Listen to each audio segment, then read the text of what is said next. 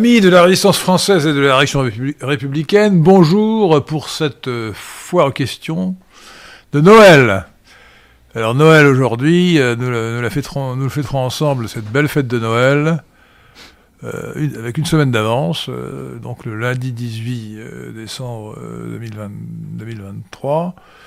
et nous fêterons Noël en famille, tous, enfin j'espère pour vous comme pour nous. Euh, Pierre de Tirement comme Maurice Seclin euh, fêteront Noël en famille. Et donc, nous vous souhaitons, euh, tous les trois, là, autour de la table, nous vous souhaitons un grand, joyeux et profond, joyeusement Noël. Joyeux Noël. Joyeux Noël. Joyeux Noël à tous. alors, nous allons répondre à toutes les questions que vous voudriez poser. J'en ai vu plusieurs plusieurs euh, déjà sur le fil de conversation euh, chat en anglais de YouTube euh, ou de YouTube peut-être faudra-t-il dire.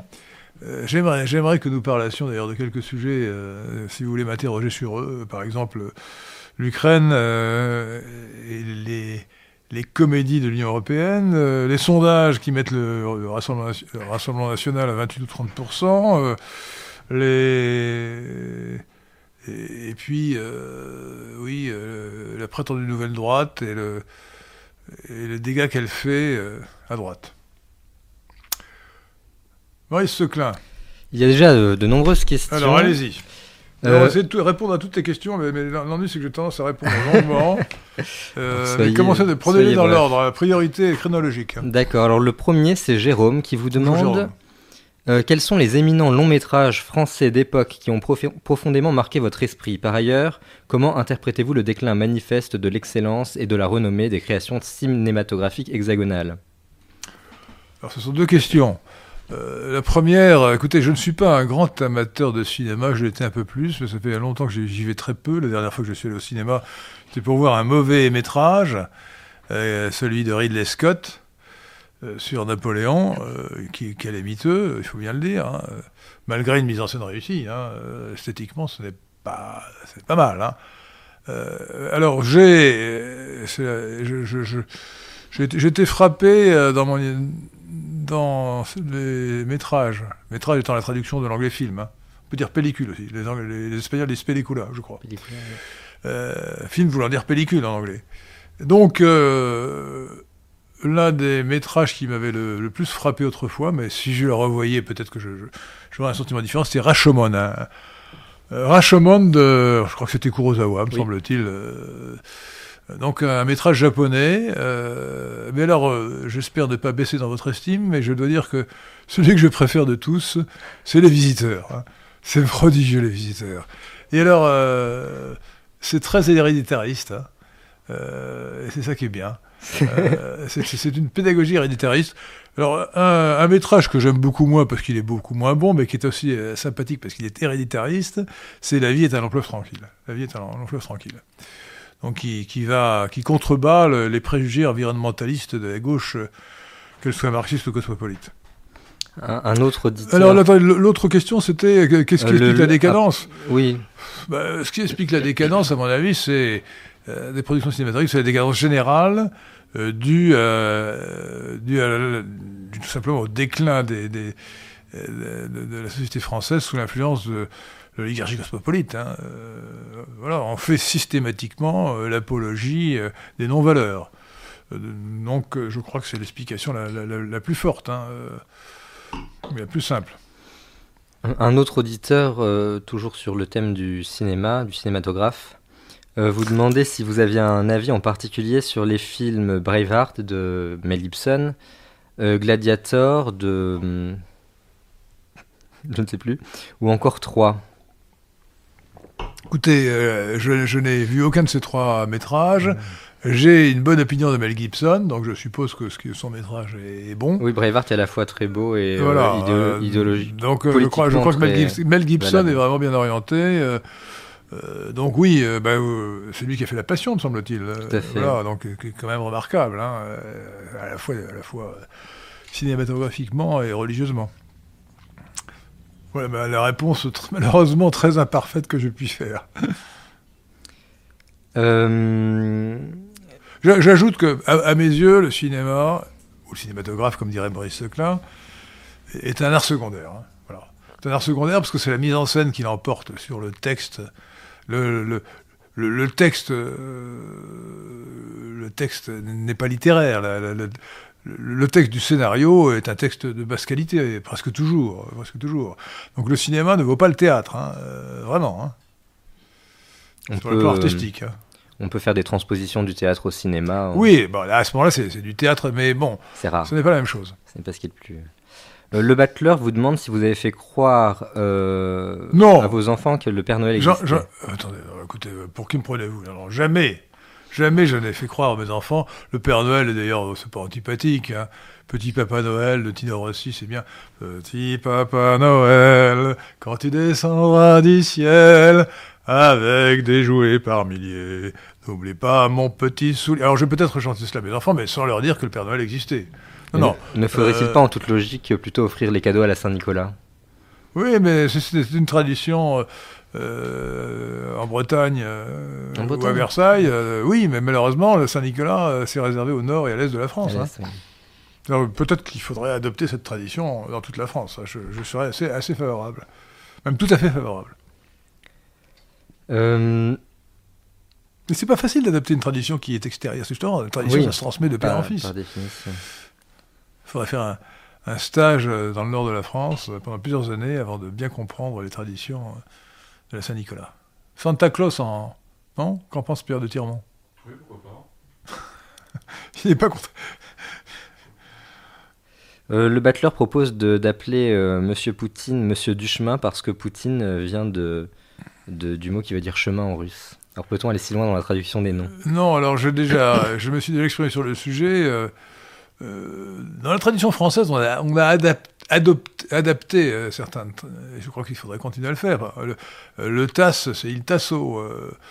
Euh, bah, euh, euh, Léonard de Vinci, Léonard de Vinci, pardon, c'est Leonardo da, Vinci. Hein, donc ça, on le faisait couramment. C'est seulement le. Comme on le faisait pour, comme on le fait et comme on l'a conservé pour les noms de villes ou les noms de pays.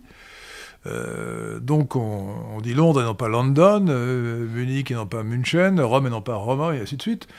Donc on pourrait adapter. En revanche, traduire me paraît absurde, sinon il faudrait dire que le président Bush était le président Buisson. Euh, ou Bruce peut-être d'ailleurs, euh, et ainsi de suite, donc ça n'a pas de sens. Non. Lorsque lorsqu'un nom propre étranger a, un sens, est un nom commun, il ne faut pas, à mon avis, euh, essayer de traduire à partir du nom commun. Donc je suis, je suis pas d'accord avec notre ami, comment s'appelle-t-il? Le battleur, je crois. Avec le battleur, non, je ne suis pas d'accord avec le battleur, je pense que Poutine doit rester Poutine. En revanche, il faut peut-être conserver la traduction des prénoms quand ils existent. Alors voilà, alors, en revanche, oui, la traduction des prénoms, oui, bien sûr. Donc, euh, bon, j'hésite à. Euh, alors, attendez, Poutine s'appelle. Euh, Vladimir. Vladimir Vladimirovitch. Alors, Vladimir, je crois que ça ne se traduit pas. Non, je crois pas, c'est exclusivement. C'est exclusivement russe, hein, Vladimir. Voilà. Mais sinon, oui, il faut traduire les prénoms. Alexandre, je lisais un article fort intéressant sur un, président, le président serbe, qui s'appelle Aleksandar Vucic. Vucic euh, VUCIC, mais C avec euh, des mhm. accents, euh, les deux C avec des accents différents. Vucic, qui m'a l'air d'ailleurs national-libéral, il est certainement national, nationaliste, et je pense qu'il faut traduire son prénom Alexandar en, en Alexandre, évidemment. Hein. C'est d'autant plus frappant pour les rois parce que la, pratique s'est perdue alors qu'elle se fait encore pour le, pour le passé. J'ai vu ce, pervers abruti d'Alain de, de, Benoît qui parlait du roi Ludwig II de Bavière. Bah non, Ludwig II de Bavière, franchement. Alors ça c'est pire parce que personne ne le fait. En revanche, ce que tout le monde fait, c'est d'appeler le roi d'Espagne Philippe au lieu de ah, Philippe. Alors là, c'est ridicule. Dire Philippe VI alors que dans l'histoire on a Philippe II qui est bien connu, c'est une stupidité rare. C'est Philippe VI, le roi d'Espagne. Alors, il est minable, etc., mais c'est pas une raison pour l'appeler Felipe. Euh, Marc demande ce que vous pensez de la thèse de Michel Onfray concernant la non-existence historique de Jésus. C'est grotesque. Alors écoutez, je pourrais en parler longuement, mais c'est franchement grotesque. Le...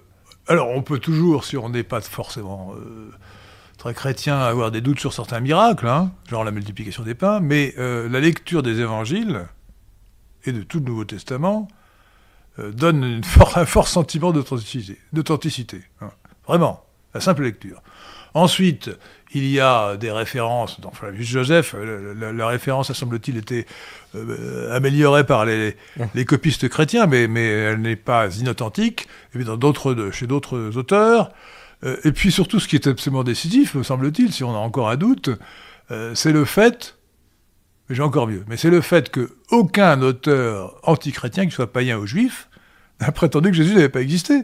Dans le Talmud, on dit que Jésus, on dit pique-pendre de Jésus, mais on ne dit pas qu'il n'a pas existé.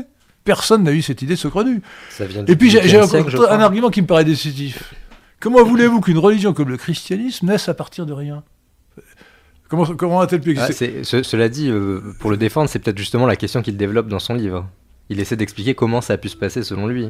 Non, non, mais attendez. Alors d'abord, la thèse a été soutenue par des, des, des, abrutis qui sont un peu moins abrutis que, ferait, qui sont Couchou et Alfaric. Euh, mais ça, ne tient pas debout. D'ailleurs, aucun auteur euh, sérieux ne, croit à l'inexistence de, Jésus, hein, pour les, raisons que j'ai dites. Euh, le plus simple, à mon avis, c'est, c'est l'argument que j'ai cité en dernier, que j'aurais pu citer en premier.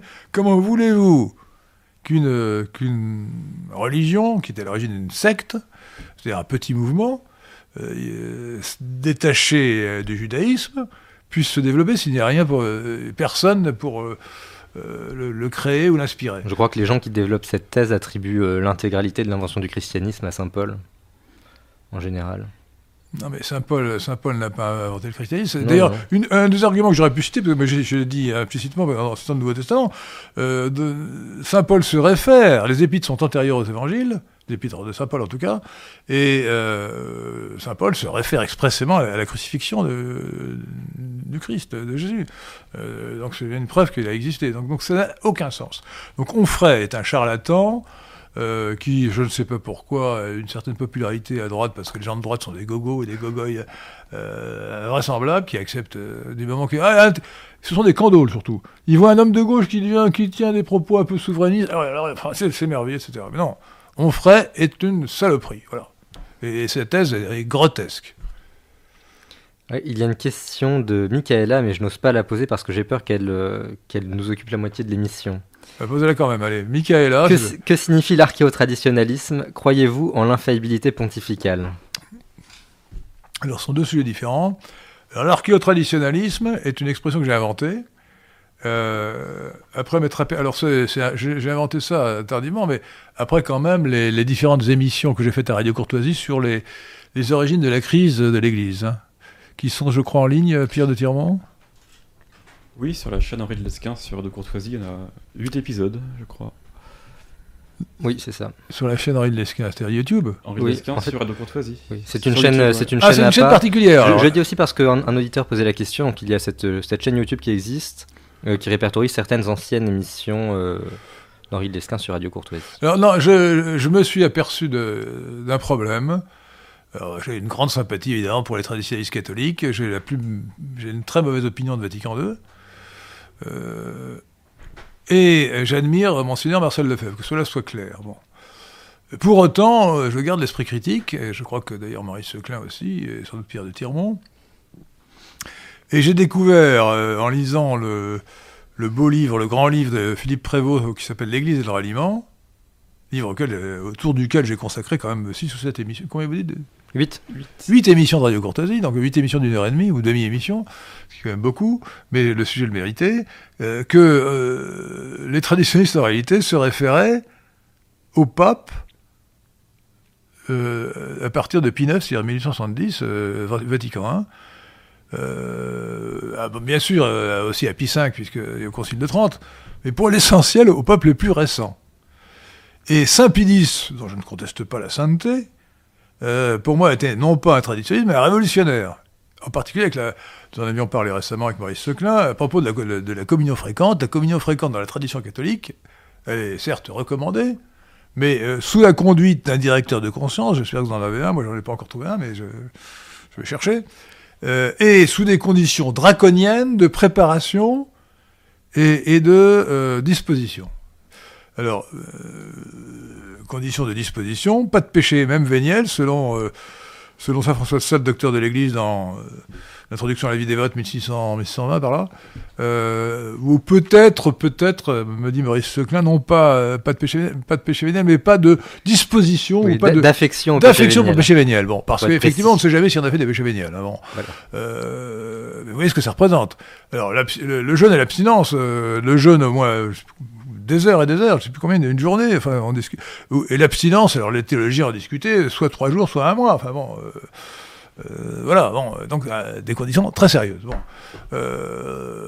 et d'un coup, d'un coup, d'un seul, en 1905, Pidis, le pape Pidis, a, évacué tout ça et a décrété que la communion pouvait avoir lieu n'importe quand, et qu'il a même interdit, ce qui était absolument du, despotisme clérical ou pontifical, il a interdit aux, prêtres, aux clercs, euh, de discuter des, conditions d'accès à l'Eucharistie. Alors j'ai expliqué dans toutes ces émissions combien c'était catastrophique parce que euh, pourquoi est-ce qu'on communiait si peu euh, autrefois, avant, à, part les dévots, et en particulier les religieux, qui étaient, sous, encore une fois, sous la direction euh, sous l'autorité d'un directeur de conscience, avec des conditions draconiennes de préparation de disposition qui allaient communier plus fréquemment, éventuellement tous les jours euh, ou toutes les semaines, euh, la plupart des, catholiques, je parle des bons catholiques, faisaient leur pas, c'est-à-dire qu'ils une fois par an, mais avec la préparation nécessaire. Après, évidemment, s'être confessé juste avant. et... Mais après ce décret de 1905, la communion... Alors pourquoi, c'était le cas? Parce que les catholiques prenaient au sérieux le, saint sacrifice de la messe et la présence réelle. Donc on s'approchait, s'approchait de l'hostie euh, avec, euh, euh, avec crainte, enfin avec respect. Et à partir du moment où le... il faut rappeler le, verset de, de Saint Paul, que celui qui, qui, est indigne de, du corps du Christ mange sa propre condamnation, quelque chose comme voilà, ça. Voilà, donc... alors, à partir du moment où on, on, libéralise complètement, comme l'a fait Pidis en 1905, euh, la communion. Euh, la communion devient fréquente pour tout le monde. Ça devient un acte consommatoire et fatalement, euh, ça finit par, ça a fini par décrédibiliser, par affaiblir le respect qu'on devait à l'Eucharistie. avec en particulier le phénomène bien connu, enfin bien connu maintenant des psychologues, euh, qui s'appelle la résolution des distances cognitives. Si on va communier euh, alors qu'on n'est pas euh, dans les bonnes dispositions, eh bien, on finit par se dire que c'est pas si grave et, on finit par perdre la foi dans, dans la présence réelle. Alors, donc, donc j'en ai conclu que l'Église n'avait pas commencé à Vatican I. Vous savez, on accuse les, les gens de gauche de, considérer que la, France a commencé en 1789, bah, moi j'aurais tendance à, accuser les traditionnalistes, que j'ai envie d'appeler néo-traditionnalistes, de considérer que l'Église a commencé en Vatican I avec la déclaration de l'infaillibilité pontificale. Euh, ce qui me paraît absurde. Absurde.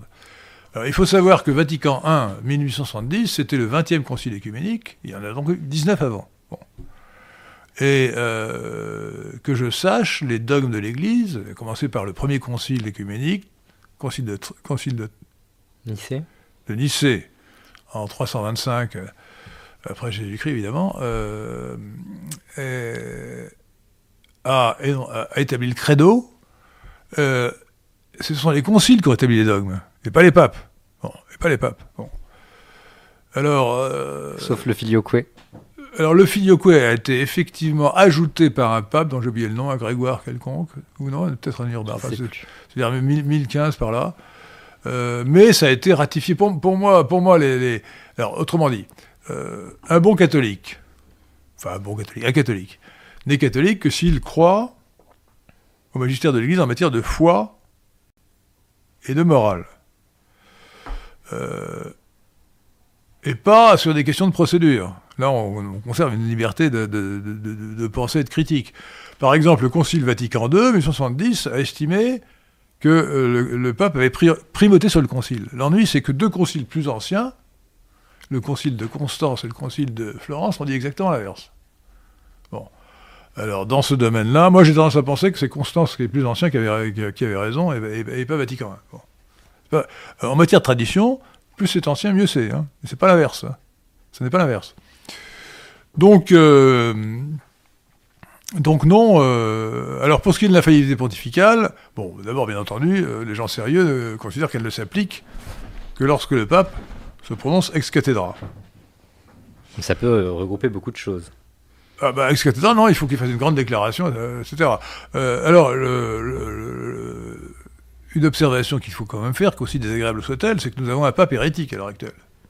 Je ne suis pas cédé vacantique, le pape, le pape François est vraiment pape, mais il est, il est hérétique. Il est hérétique, c'est facile à, à démontrer. Ça a été d'ailleurs démontré de manière complète par deux séries de, de théologiens qui ont publié une lettre ouverte euh, et un document. euh, Les Doubia et ensuite, alors ça c'est autre chose, les, les doubias des, des, des cinq cardinaux c'est autre chose, euh, ça veut dire les doutes en, en latin, mais il suffit de penser tout simplement que en, en 2017, donc pour le 500e anniversaire de la prétendue réforme euh, de l'hérésiarque Martin Luther, le pape François a célébré Luther, a fait émettre un timbre à l'effigie de Luther par le Vatican, a mis euh, le buste de Luther au Vatican.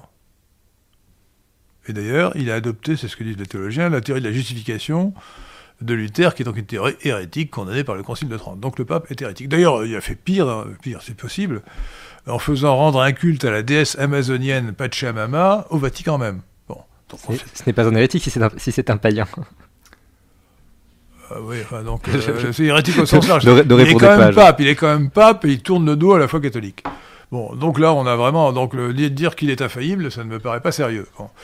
Alors, euh, euh, mon opinion personnelle, sous réserve euh, de contradictions valables, c'est que le pape est infaillible par délégation du concile, mais que d'ailleurs, il est vraiment infaillible quand le concile suivant a ratifié, euh, au moins implicitement, euh, par son silence, euh, les positions, les proclamations dogmatiques du, du- du pape. Alors vous ne Donc il y, en a, pensez il y en a eu deux qui sont euh, euh, qui, qui s'imposent à la foi à la foi catholique, qui sont le l'Immaculée Conception et, l'Assomption.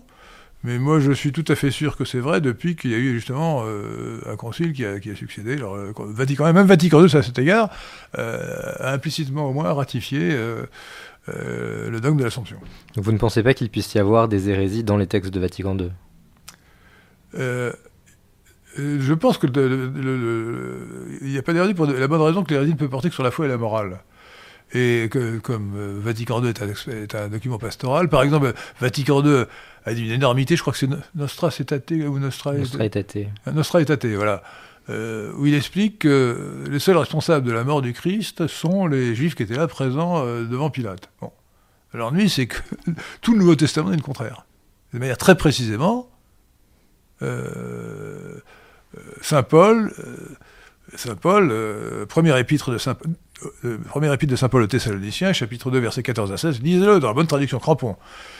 Je le rappelle, qu'il faut avoir ça en tête quand on, entend les propos judéo-serviles de certains chrétiens, euh, qui sont, euh, pour moi, c'est l'hérésie judaïsante. Enfin, on devrait parler d'hérésie égard, mais euh, peut-être n'est-ce pas simplement, euh, simplement une opinion Vous vous contredisez. Ouais, je me contournais un peu, je me un peu, mais je, me demande si ça n'aboutit pas à une hérésie de vouloir. euh, bon, mais euh, c'est à discuter. Donc, le Saint Paul dit ceci, euh, donc je répète, chapitre 2, versets 14 à 16, de la première épître aux Thessaloniciens. Les Juifs ont tué le Seigneur Jésus et les prophètes, ils nous ont persécutés, ils ne plaisent point à Dieu, ils sont les ennemis du genre humain, ils nous empêchent de prêcher la parole aux nations ou aux gentils, et la colère de Dieu sera sur eux, et la colère de Dieu est tombée sur eux, et il demeurera jusqu'à la fin.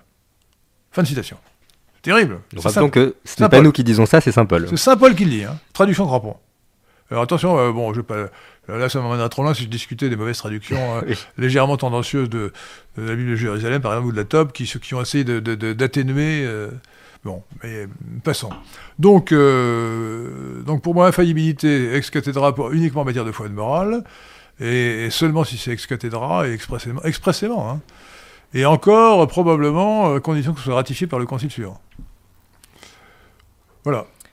Merci. Nous remercions euh, Saint-Séraphin qui a fait un don de 20 euros Merci, en nous Saint-Séraphin. souhaitant un joyeux Noël à nous ainsi qu'à tous les auditeurs de Radio Athéna. Joyeux Noël Ça, Euh, c'est ça, Séraphin. Il y a également un don de Joachim Murat Je ne connaissais que Séraphin Lampion, mais euh, ça fait, ça fait un deuxième Séraphin. Il y a un, nom, un don de. euh, Jo- Alors, comment prononcez-vous le prénom Joachim? Joachim? Moi, je dirais Joachim. Un don de 6 euros de Joachim Murat. Euh, si vous étiez au pouvoir, quelles seraient, outre la ré- rémigration, les mesures que vous prendriez pour remédier au dysgénisme causé par vos prédécesseurs? Au- euh, ben, ça, c'est- c'est la- c'est un vaste sujet. Euh, J'ai l'intention, euh, avec Pierre de Tirmont, de faire une vidéo sur euh, un eugénisme euh, républicain respectueux de la liberté individuelle et, des principes chrétiens, euh, qui consiste à favoriser la natalité des, femmes les plus douces en particulier. Alors, D'abord, il faudrait commencer par mettre fin à la parité, et ce genre de sottises. hein. Euh, et euh, il faut bien comprendre qu'il n'y a pas de, façon simple de, de faire une politique d'eugénisme républicain. Et l'idée serait de euh, d'avantager les, les femmes qui font des enfants au lieu de faire, au lieu de, de- de faire une carrière professionnelle. Voilà.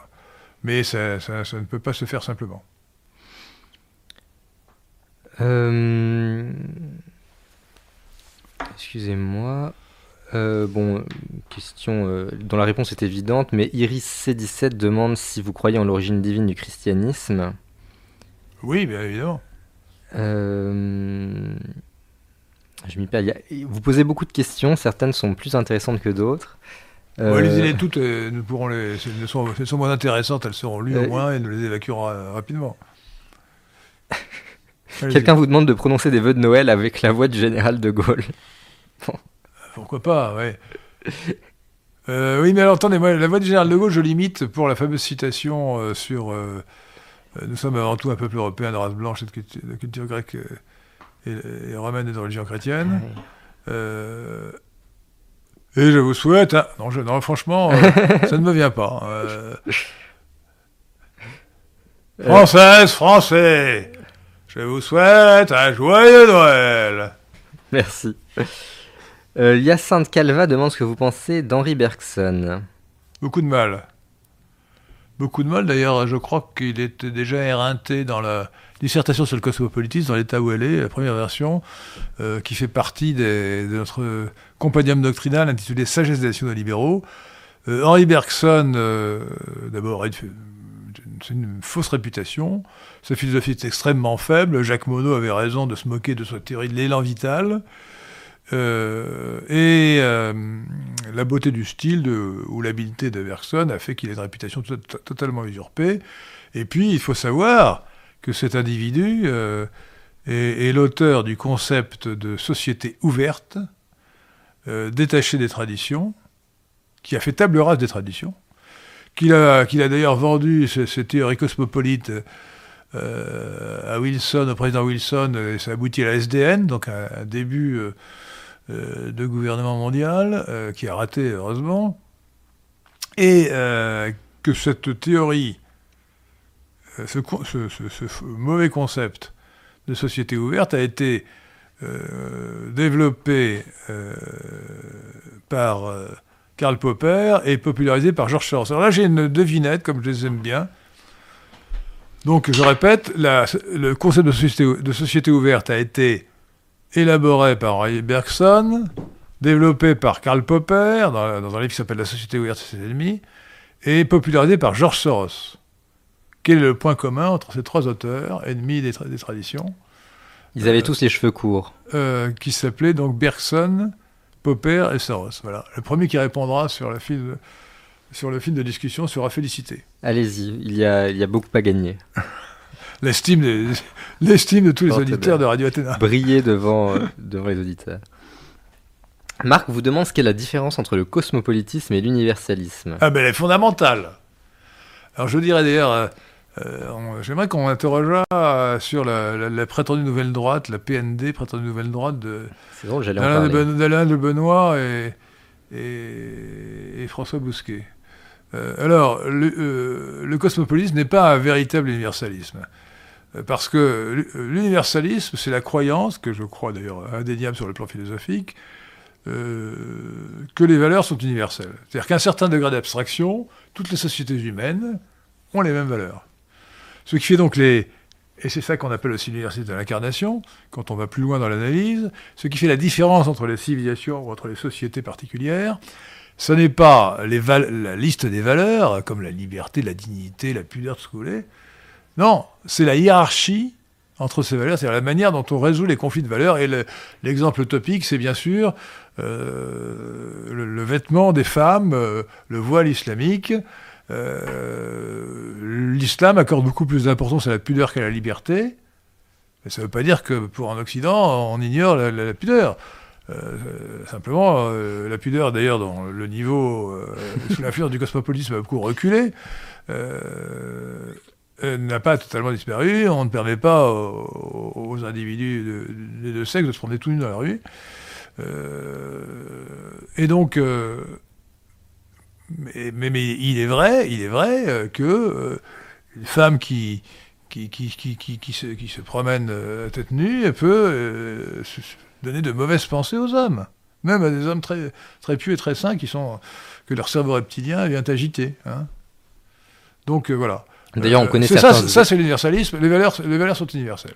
Bon. à certains niveaux d'abstraction, de, généralité. Deuxièmement, euh, le cosmopolitisme, c'est la négation des valeurs. C'est le fait qu'il n'y a pas de valeur en réalité. Euh, c'est plutôt. Alors, c'est la négation des valeurs telles qu'elles existent quelque part dans la cité en question, mais qui ne sont pas remplacées par d'autres valeurs. donc, le, le cosmopolitisme nie le euh, ni les oppositions qui doivent exister entre le vrai, le faux, le beau et le laid. Bah, regardez l'art contemporain, hein, la négation de l'art contemporain ou l'art moderne de l'art contemporain, c'est la négation euh, du critère de la beauté dans l'art. Donc c'est la négation de l'art en réalité. Euh, entre le bien et le mal, entre le normal et la normale, entre le vulgaire et le distingué. Bon. Regarde, un, exemple manifeste, c'est une jeune fille qui paraît bien sous tout rapport, qui porte un pantalon de toile grossière bleue, d'origine américaine, qu'on appelle en général la blue jean. Mais ce blue jean est tout, tout déchiré. C'est pour singer la pauvreté, la misère. Alors, c'est absolument. Alors, j'ai déjà raconté l'anecdote, mais euh, comme j'en suis très content, que j'ai déjà fait deux fois, je le répète. Je vous le permets. Un jour, j'étais devant une, jeune fille qui était apparemment euh, plutôt cossue, parce qu'elle avait un, téléphone mobile qui devait coûter 1000 euros entre les mains. Euh, donc, le haut du corps était habillé de manière plutôt, plutôt, plutôt coquette, et elle avait donc un pantalon déchiré. Alors, j'ai sorti de, de, mon gousset une pièce de 2 euros.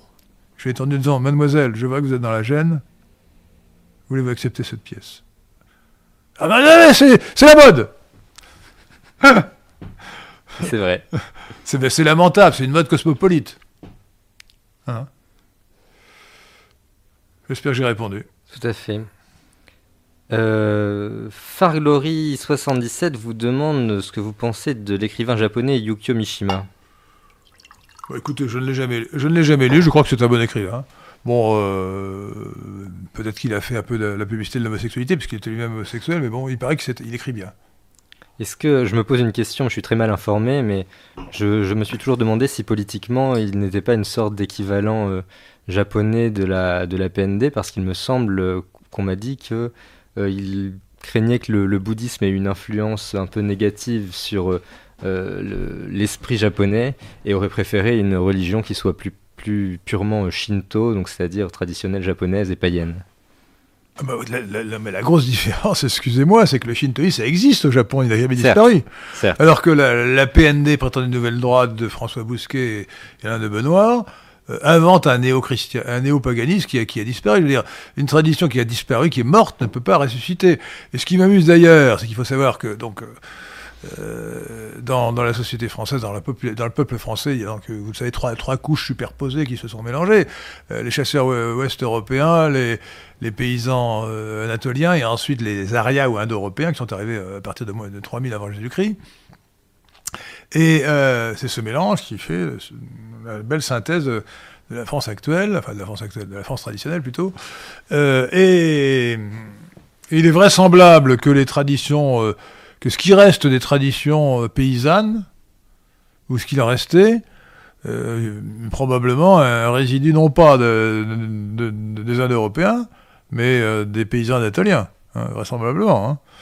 Euh, donc euh, les gens qui se réclament euh, des Indo-Européens ont raison, bien que ce ne soit pas la totalité de notre identité, c'est la partie supérieure de notre identité, disons, mais pas la totalité. Il ne faut pas mépriser le substrat, le substrat pré-indo-européen, voilà, qui existe par exemple chez les Basques, hein. bah, qui sont français quand même, hein, bien qu'ils parlent une langue inférieure, non indo-européenne. Et chez les Sardes qui parlent une langue indo-européenne, mais qui ont des, des fêtes qui n'ont pas une origine indo-européenne du tout, ils portent des masques terrifiants, ils dansent autour du feu. Oui, je crois que les Sardes ont conservé justement euh, euh, très fortement euh, le, substrat des paysans anatoliens. Oui, absolument. Ce qui explique d'ailleurs que le, dialecte sarde est tellement différent des autres dialectes italiens et d'italien officiel que parfois les linguistes ont tendance à en faire une langue à part au, passage, qui n'est pas du tout le cas du corse. Hein. Le corse ah n'existe pas. Il y a, les dialectes corses sont des dialectes italiens, en général proches du toscan, donc de l'italien officiel, sauf à Bonifacio où c'est proche du génois, du dialecte génois. Mais euh, la, Corse, la langue corse est une invention euh, de, nationalistes euh, prétentieux et absurdes. J dit bonsoir Monsieur de Lesquin. Je ne sais pas si vous vous êtes déjà exprimé sur le sujet, mais quel est votre avis sur le meurtre du jeune Thomas et de la réaction militante qui s'en est suivie? Je pense notamment aux jeunes militants qui sont allés exprimer leur colère à Romans-sur-Isère. Écoutez, ils ont bien raison, je, les, approuve. Alors je, crois, je, crois, je crois que ces, jeunes militants euh, fort sympathiques, euh, honnêtement, je, pense que c'était un groupuscule néo-nazi. Euh, et je n'approuve pas le, le, néo-nazi en principe, hein, mais euh, en l'occurrence, euh, ils étaient sur la bonne voie, sauf qu'ils se réclamaient de l'Europe, qui n'existe pas, qu'ils auraient mieux fait de se réclamer de la France. mais leur réaction, je salue leur réaction et je condamne la répression scandaleuse dont ils ont été l'objet. Bertrand de la Ville vous demande ce que vous pensez du nouveau président argentin euh, Javier, euh, Javier Milei. Là, vous pourriez traduire, justement, c'est Xavier. Xavier, Xavier Milei. Mais écoutez, moi j'ai envie de vous poser une autre question euh, à propos de politique internationale. Est-ce que vous pensez de Geert Wilders qui a gagné l'élection législative néerlandaise Ce sont des questions différentes. Alors, à ma connaissance, Xavier Milei, bon, on n'est pas bien sous tout rapport, il a été un peu grossier dans son style. Euh, il est très libéral, il veut réformer. L'Argentine est un pays euh, euh, misérable, mal gouverné depuis toujours. Le péronisme y a été beaucoup, pour beaucoup. La démagogie, enfin, c'est un pays qui connaît toujours l'inflation. je ne sais plus si c'était au Brésil ou, en Argentine qu'un président du Conseil français était allé faire un, une visite et avait déclaré Vous êtes un pays d'avenir et vous resterez, toujours. Donc j'espère pour les Argentins, qui sont un peuple sympathique, euh, je descends moi-même d'un conquistador qui, qui a donné l'Argentine à, l'Espagne, euh, sous les ordres de San Martin. et, et donc, je souhaite le plus grand bien à l'Argentine avec Milei. Alors, je ne suis pas sûr qu'il soit très nationaliste quand même. Euh, la dollarisation de l'économie me paraît un pur scandale pour un nationaliste. Hein.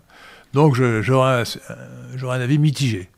Figure-t-il sur le portail national libéral alors, je ne l'ai pas vu, je crois qu'il n'y est pas encore. Hein. Euh, la question, euh, il faudrait poser aux auditeurs de Radio Athéna la question de qu'ils fassent une, analyse du sujet pour que ils nous disent si vraiment. Alors, sur le portail national libéral, bah, il faut peut-être en parler maintenant du portail national libéral. je vais répondre sur Gerd Wilders. Lui, il mériterait certainement d'y être. Euh, il me paraît bien sous tout rapport, peut-être pas sous la perfection n'est pas de ce monde, mais il me paraît très très bien, il est même climato-sceptique. Alors je, vous propose peut-être, Pierre de Tirmont, de nous montrer le portail national libéral, qui est donc un site internet créé par Pierre de Tirmont, qui, est, à l'adresse national-libéral.com, alors évidemment sans, accent. Hein. Euh, et donc, euh, est-il là le portail? Oui. Alors je vais le regarder moi sur mon téléphone. Voilà. Alors, euh, l'idée, comme alors, donc, allez, fréquenter ce portail national libéral. Faites-nous des suggestions d'ailleurs pour l'améliorer, c'est-à-dire pour le compléter, ou éventuellement pour faire des soustractions si vous estimez qu'il y a des, erreurs. Euh, donc l'idée, c'est de, de, faire comprendre que nous ne sommes pas seuls. En France, nous, nationaux libéraux, nous pouvons avoir l'impression, euh, au PNL, Parti national libéral, ou au CDH, Carrefour de l'horloge, d'être un peu seuls parce que euh, il n'y a, pas, a pas de Parti national libéral. Euh, malheureusement, le, le, RN est nationaliste, mais il n'est pas libéral. J'espère qu'il le redeviendra, mais pour l'instant, il ne l'est pas. Le, le, FN du temps de Jean-Marie Le Pen l'était. D'ailleurs, son programme était largement inspiré, à la bonne époque, des idées du CDH. De l'horloge. Euh, quant, au, quant, quant à, Reconquête, soyons sérieux, euh, Moïse Éric Zemmour est un immigré juif algérien qui n'a pas une goutte de sang français. Vous leur portez la tête de l'État français, ce genre d'individu, qui est en réalité un agent d'Israël, euh, c'est contraire à, tout esprit nationaliste authentique. Donc il n'y a pas en, France, de, mais en revanche il y, en a, il y en a beaucoup dans le monde, et donc il, faut, il faut se rendre compte qu'il y en a beaucoup et voir l'importance du mouvement national libéral dans le monde, qui peut-être finira par atteindre la France, grâce aux germes que nous représentons ici. Alors, euh, nous avons sur ce portail national libéral, dont, l'accroche est intitulée la suivante, ce portail a pour vocation de démontrer la force du courant national libéral dans le monde contemporain. Nous commençons évidemment, charité bien ordonnée, charité bien ordonnée commence par soi-même, par donner euh, des références à nos propres euh, à nos propres ressources, documents en ligne, vidéos, etc. Alors nous commençons par le point le plus important, le, le, compendium, doctrinal, sagesse, des nationaux libéraux, qui fera l'objet d'ici quelques mois d'une version complète beaucoup plus intéressante encore. Et puis euh, toutes les ressources de votre serviteur Henri Delesquin, du Parti national libéral, du Carrefour de l'Horloge, de Radio Athéna, de Voix des Français, et puis de différentes communautés. Quelles sont les communautés dont vous parlez C'est euh, Discord, etc. Ça oui, c'est ça. Voilà. Et puis, alors, euh, dans notre grand esprit écuménique, nous avons quand même cité beaucoup de gens, euh, euh, beaucoup d'autres Français. Alors, deux catégories. Il y a des auteurs qui sont pleinement, pleinement nationaux libéraux, ou presque complètement, comme Vincent Vauquelin, Xavier Moreau. alors, le Guise, le Guise, rappelez-moi ce que c'est le Guise. je crois que c'est un vidéaste qui parle plutôt d'économie, donc qui est plutôt très libéral. Très anti, anti-collectiviste. Alors, il y a beaucoup de bonnes choses sur François de Souche, bien qu'il soit judéo-servile. Euh, Publicité Cosmopolite, Boulevard Voltaire, Laurent Berton, euh, et puis sur certains sujets particuliers qui contribuent à orienter le débat dans le bon sens, nous avons cité donc euh, l'association des climato-réalistes qui, comme son nom l'indique, ne traite que du climat. Didier Raoult uniquement pour les covido-réalistes ou les covido-sceptiques, hein. pas, pour ses idées politiques hautes, parce que il est euh, calamiteux, c'est vrai cosmopolite. Hein. quand il ne parle pas de, de, santé et de médecine, il est calamiteux. Euh, notre ami, mon camarade de promotion de l'X, euh, Bernard Bozami et la Société de calcul mathématique diffusent beaucoup d'excellents textes.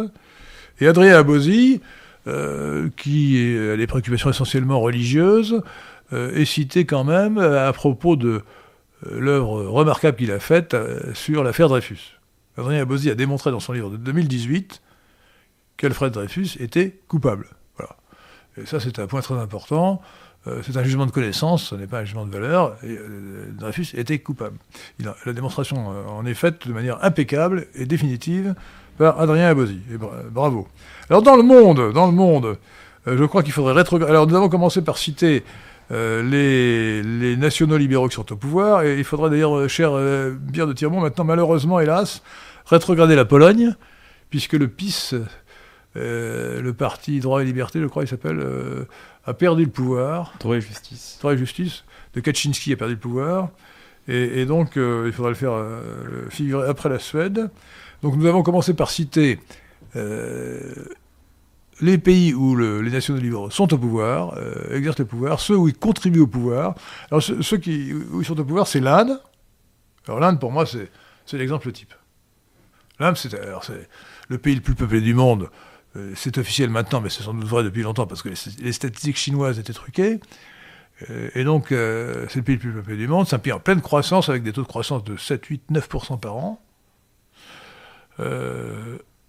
parenthèse d'ailleurs, si vous faites des placements en bourse, moi, je, depuis quelques années, j'achète uniquement des actions indiennes par l'intermédiaire de fonds d'investissement. faites comme moi, c'est plus sûr. Alors, on va me dire le CAC 40 est, au plus haut niveau, mais moi, j'ai mis sur l'Inde. Hein. J'ai mis sur l'Inde. et donc, Narendra Modi et, le, Premier ministre de l'Inde, le président, le chef du BJP, qui, veut dire Bharatiya Janata Party, le parti du peuple indien. D'ailleurs, il a, il a l'intention, je ne sais pas s'il va le réaliser parce qu'il est extrêmement prudent, il ne veut pas que son image internationale soit, soit trop, trop marquée, euh, de changer le nom de l'Inde pour lui donner son nom, euh, de changer le nom international, de changer son vrai nom qui est Bharat et non pas, euh, et non pas un. L'Inde, c'est, c'est un nom donné par les Grecs d'après les Persans et à partir de, du Sindh, c'est, dérivé du Sindh, c'est-à-dire de l'ouest de l'Inde, le Pakistan actuellement. donc c'est pas, c'est pas, c'est un nom de, un nom de colonisateur ou d'étranger. Euh, Comme beaucoup de noms de pays euh, étrangers. Non, mais le vrai nom, c'est Barat. Euh, et alors, il faut savoir que. que. Narendra Modi et son parti sont l'émanation, lui est un ancien militant, du RSS, on n'est pas compte avec l'URSS, le RSS ça veut dire, rappelez-moi si je me trompe, Pierre de Diamant, Rashtriya Swayamsevak Sangh, c'est du hindi, et le hindi étant la langue majoritaire et officielle en Inde, une langue indo-européenne, indo-arya pour être précis, pour être précis, et euh, ça veut dire euh, le rassemblement des volontaires pour la patrie. Et le RSS, c'est un mouvement donc nationaliste hindou euh, qui se réclame de l'hindouvat, de l'hindouité, et qui a des millions de membres.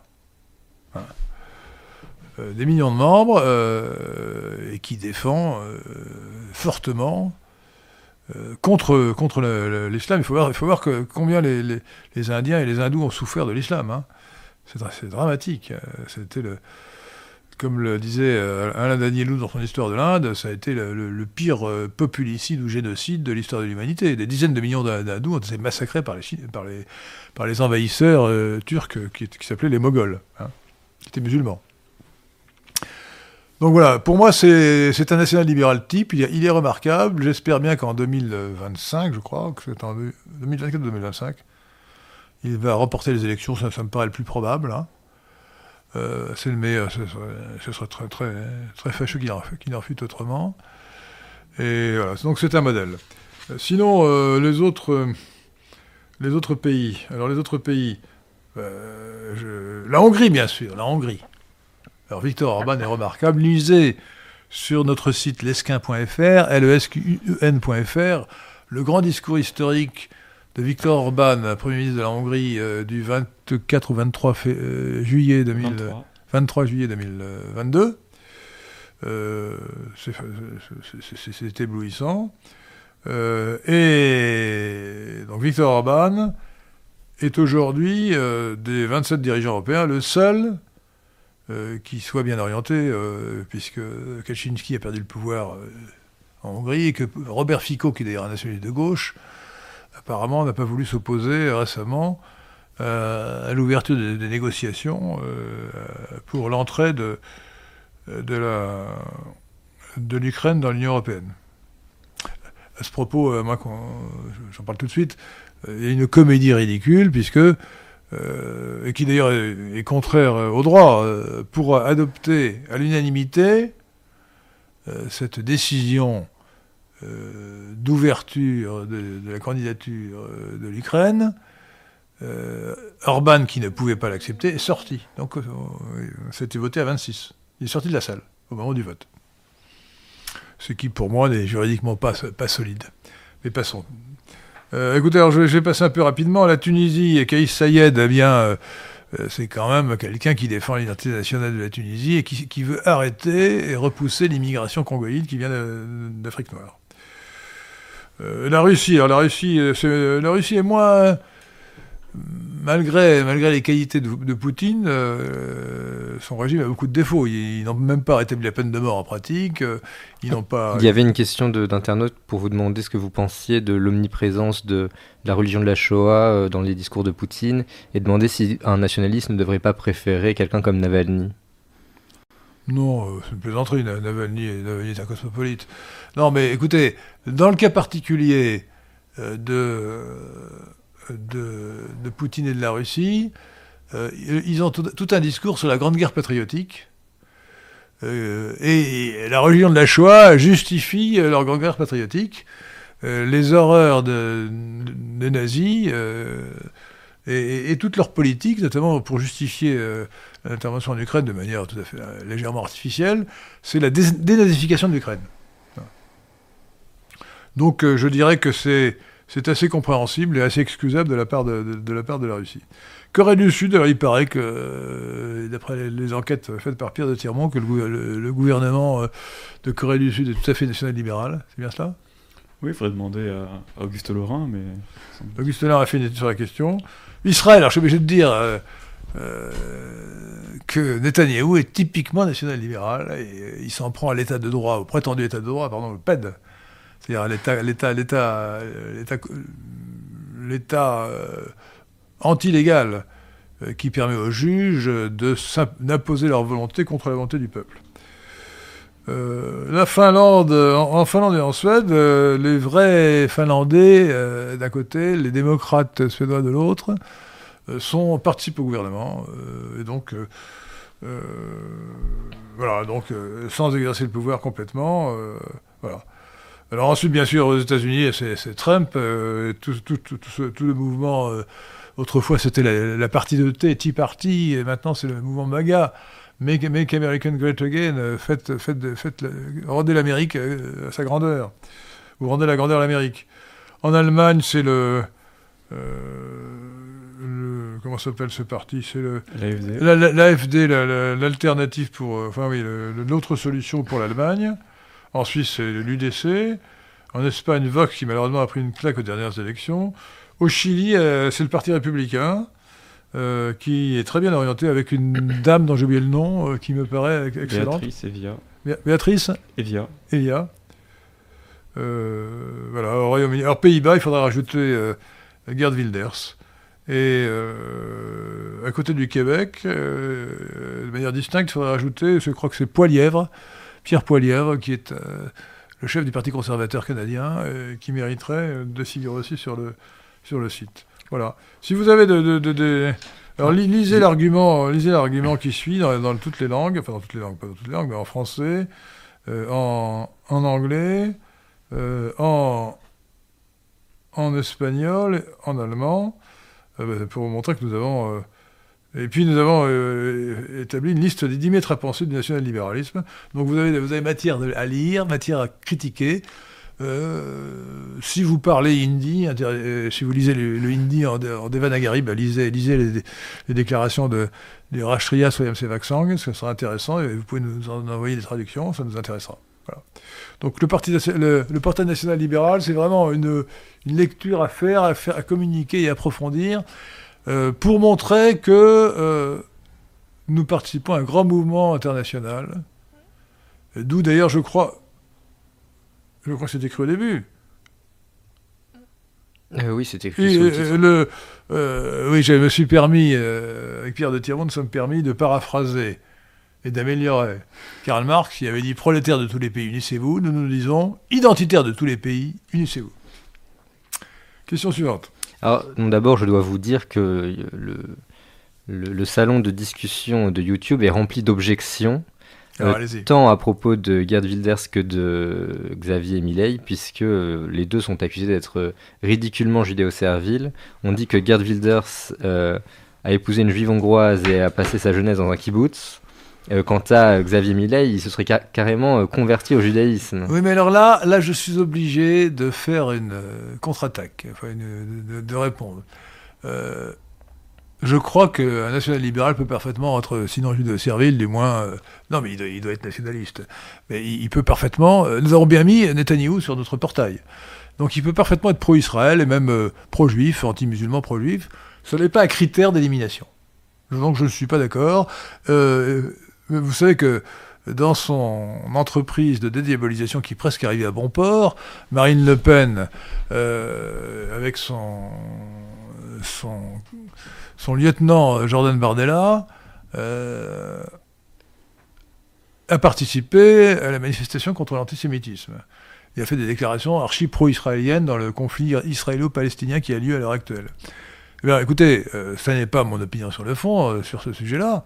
Mais je pense, Henri IV disait Paris vaut bien une messe. Eh bien, je pense que Marine Le Pen a raison de se dire Paris vaut bien une, manifestation contre l'antisémitisme. Voilà. Donc ce sujet n'est pas, euh, il faut distinguer, ce sujet n'est pas euh, primordial à mon avis. Euh, ce qu'il faut en revanche, c'est combattre, certes, l'influence néfaste des coteries juives qui s'exercent en France, notamment, contre notre identité nationale et pour l'immigration. Hein. J'espère que j'ai bien répondu. Vous avez très bien répondu. Euh, euh, quelqu'un vous demande ce que vous pensez de l'inattendue réélection, l'inattendu entre guillemets, du maréchal Sissi en Égypte. Écoutez, le maréchal Sissi en Égypte, c'est ce qu'on pouvait de mieux espérer pour l'Égypte. Il a éliminé le mouvement des frères musulmans, hein, euh, qui était un mouvement islamiste donc dramatiquement calamiteux. Hein, et, donc il a sauvé son pays de cette tyrannie islamiste des frères musulmans. Euh, je rappelle qu'en France, nous avons une branche des frères musulmans qui s'appelait autrefois l'UOIF, Union des organisations islamiques de France, qui maintenant a changé son nom pour Musulmans de France, et, que ce mouvement, émanation des frères musulmans, euh, lequel mouvement euh, égyptien est qualifié de terroriste en Égypte, est en revanche en France tout à fait bien accepté par le régime ou par le pouvoir, euh, il y a toutes ces entrées auprès de M. Macron et de, et de Mme Elisabeth Bornstein, qui est, comme vous le savez, Premier ministre euh, de la France. Euh, Maxence de Touraine dit Les outils s'opposent aux Atlanto-Israéliens dans la mer Rouge. Les chiites ne sont-ils pas les meilleurs résistants contre l'impérialisme yankee et Israël dans le monde musulman? Bah, C'est évident. C'est évident. Il y a un arc chiite alors c'est très intéressant. Il faut savoir que, donc, je vous rappelle euh, les données fondamentales, l'islam est divisé en trois branches. Depuis euh, la bataille de Siffin en 657 après Jésus-Christ, Siffin étant en Syrie.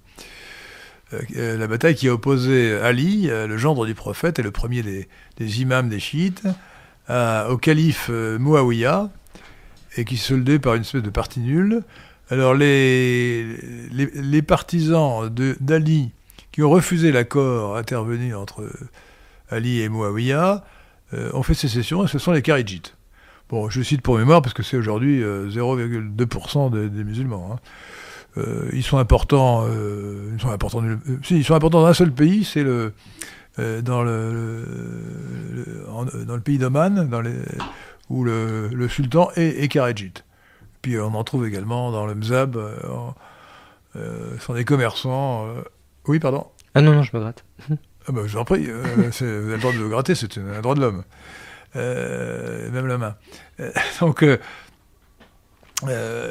et, alors donc depuis, depuis, depuis lors, il y a donc une division entre les sunnites et les chiites qui considèrent que le successeur légitime de, de Mahomet n'était pas Abou Bakr, mais c'était Ali. Bon. Alors, mais ensuite, euh, à chaque succession, à la mort de, l'imam, il s'agit de savoir quel est l'imam suivant. Et donc, il y a eu un nombre de scissions euh, chez les chiites. Euh, les, chiites de, Yémen, qui sont au Yémen du Nord essentiellement, qu'on appelle les Houthis, parce que, ou les Houthis, parce que leur chef s'appelle M. Houthi, H-O-U-T-H-I, euh, sont des zaïdites qui considèrent que le quatrième imam était zaïd et non pas l'autre, qui s'appelait Mohamed, probablement, je ne sais plus.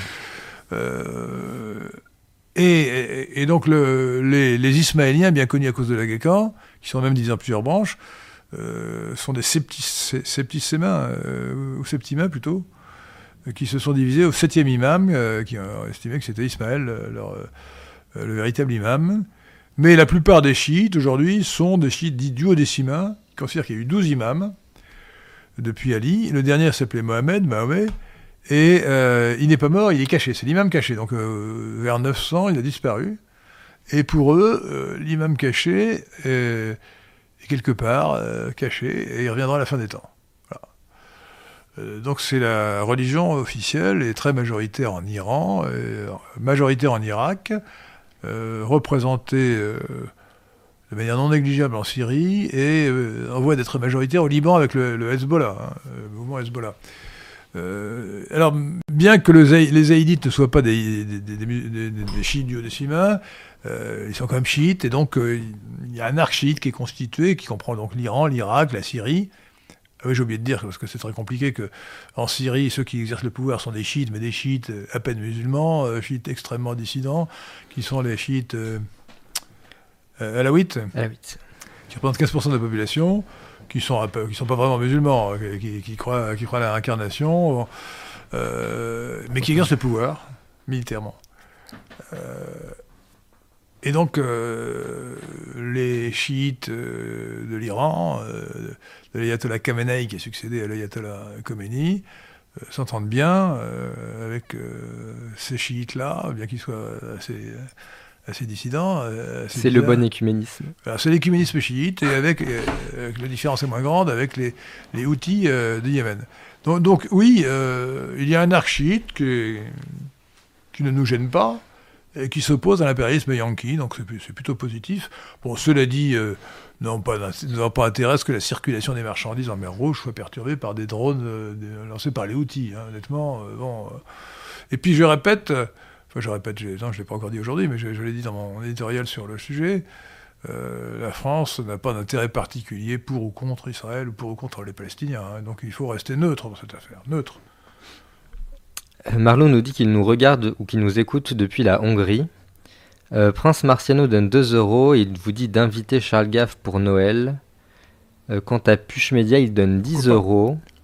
Euh, Merci, et il dit euh, Cher Henri, c'est un plaisir de vous écouter. Merci. Merci à vous et à votre équipe. Alors l'équipe, c'est Maurice Seclin et Pierre de Tirmont. Pierre de Tirmont n'est pas très bavard ce soir.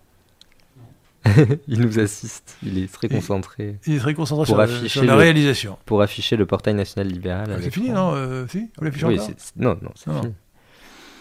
Euh, Juliette Seclin vous demande si vous avez un, avis sur les témoignages d'expériences de mort imminente, c'est-à-dire ces personnes qui ont frôlé la mort et qui disent avoir euh, entrevu plus ou moins euh, les portes du paradis. Écoutez, je, ne crois pas du tout. je, pense qu'on peut avoir une intuition, mais même sans avoir une expérience de mort imminente, une, intuition de l'au-delà. je crois que les, les mystiques ont ce genre d'intuition, et que c'est la volonté de Dieu qui l'est. Et donc il est possible que euh, la mort imminente donne, une, donne une, une expérience mystique. Mais je crois simplement que c'est une expérience mystique et rien d'autre. Mais c'est déjà beaucoup. Ouais. J'avoue, j'avoue que je suis, je parle du mysticisme euh, sans jamais euh, l'avoir pratiqué. Je n'ai jamais connu d'expérience mystique. Je pense que c'est quelque chose d'extraordinaire, mais c'est réservé à une, une élite dont je ne fais pas partie. Sachant d'ailleurs que le, le mysticisme est extrêmement périlleux. Il y a beaucoup de mystiques dévoyés. Euh, Quelqu'un vous demandait si vous alliez skier cet, euh, cet hiver et si vous pratiquiez euh, encore des activités sportives et quel euh, sport vous pourriez recommander euh, parce que lui-même ne sait pas quel- à, à quel sport Alors, mettre ses enfants. Le sport et moi, ça fait quatre. Euh, J'avais essayé de skier, mais j'ai skié très très mal. J'étais la risée de mes enfants. Je n'ai jamais dépassé d'ailleurs le niveau du chasse-neige, c'est pour vous dire. Et après euh, un petit accident qui m'a donné une, une, euh, entorse cervicale, ici, là, euh, extrêmement pénible, qui m'a causé des, migraines épouvantables. J'ai abandonné définitivement le, ski et toute espèce de sport, à part un peu de marche à pied. Bon, alors, quel sport pour les enfants? Bah, Écoutez, la, natation, je crois, le, sport, la marche à pied, bien sûr. La, course à pied n'est pas bonne pour le dos, donc je crois que la natation est sans ce qu'on peut faire de mieux. pour les genoux? Ouais, ouais, non, c'est mauvais pour le dos, pour les genoux. Euh, donc, euh, dans la, euh, à ma connaissance, hein, euh, la natation, c'est vraiment très très bon pour, la, pour, pour le, le corps. Piscine donc? Euh, sinon, le tennis, c'est mauvais pour le cœur. Le golf, sans doute, ça doit être bon, le golf, je crois. hein. Je pense que ça. oui, euh, qu'en pensez-vous, des- Pierre de Tirmont, Ce sont des mouvements brusques euh, Ah, sans forcément être constamment euh, Oui, échauffé. Oui, je mais sais pas. bon, je sais pas. En tout cas, le- la natation, c'est sûr. Euh, bon, la balle au pied, ça doit pas être mauvais non plus. hein. Euh, euh, je, je déconseille le, À- le- à haut le niveau- rugby. Je déconseille le rugby. En revanche, la balle au pied me paraît, me paraît acceptable. À haut niveau, ils sont souvent blessés, mais je pense qu'à plus bas niveau, c'est moins. Voilà, bah, il faut le faire pacifiquement. Non, mais, non, je crois que bon, voilà, je il dirais vite, natation et balle au pied. Voilà. Et puis bien sûr la pétanque. hein. Euh, Ah peut-être. Non, attendez, j'oublie. Attendez, j'oublie l'essentiel. La chasse, bien sûr. La à- chasse. À, court. ou- euh, À, à court, non, moi j'ai oublié l'équitation, bien sûr, l'équitation. L'équitation, c'est le, le, le, le- le sport, l'exercice physique par excellence. L'équitation, bien sûr. Voilà. Savez-vous quelle est la plus belle conquête de l'homme? Ben, ce n'est pas, ce pas la femme, c'est le cheval. C'est le cheval, oui. Et ça, ça, vous connaissez le, le, le verre ou le toast euh, des cavaliers? Oui, je connais. Hein alors, il, faut, il faut la rappeler peut-être aux auditeurs. De... Ah non. Alors, euh, le- les cavaliers lèvent leur verre à nos femmes, à nos chevaux, au perron de nos châteaux et à ceux qui les montent. Voilà. C'est d'un goût euh, oui. légèrement douteux, mais bon. Légèrement. Moi, ça me fait rire. Oui, c'est drôle. C'est votre esprit gaulois. Ouais, un petit peu, un petit peu. Donc oui, alors l'équitation, et la, la chasse à court bien sûr, et la chasse tout court, la chasse, la chasse en marche, etc. Puis c'est- la tradition, donc il faut vive la chasse. Euh, M demande si vous êtes pour le rétablissement du duel et si oui, euh, est-ce que vous-même vous le pratiqueriez? Est-ce que vous avez des comptes à régler? Non, je n'ai pas de compte à régler. Euh, moi, le duel judiciaire par procès interposé me paraît préférable. Écoutez, c'est vrai que on est partagé parce que c'est vrai que la disparition du duel, ça a été aussi le recul de, de la politesse et de la courtoisie. Parce qu'autrefois, il faut, savoir que quand on, on était grossier avec quelqu'un, euh, il risquait d'être provoqué en duel, donc de se faire tuer ou au moins de se faire blesser. Donc c'est extrêmement ennuyeux. Donc il valait mieux être très poli. Et euh, j'ai lu, j'ai lu une, une lettre qu'un intendant envoyait euh, à un contribuable qui était récalcitrant pour lui demander de payer ses dettes à l'État.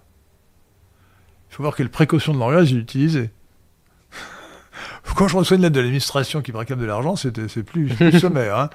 Euh, et donc, euh, la, la disparition du duel euh, a provoqué un recul. Mais je dois dire euh, malheureusement que euh, c'est quand même un progrès euh, parce que le duel était trop.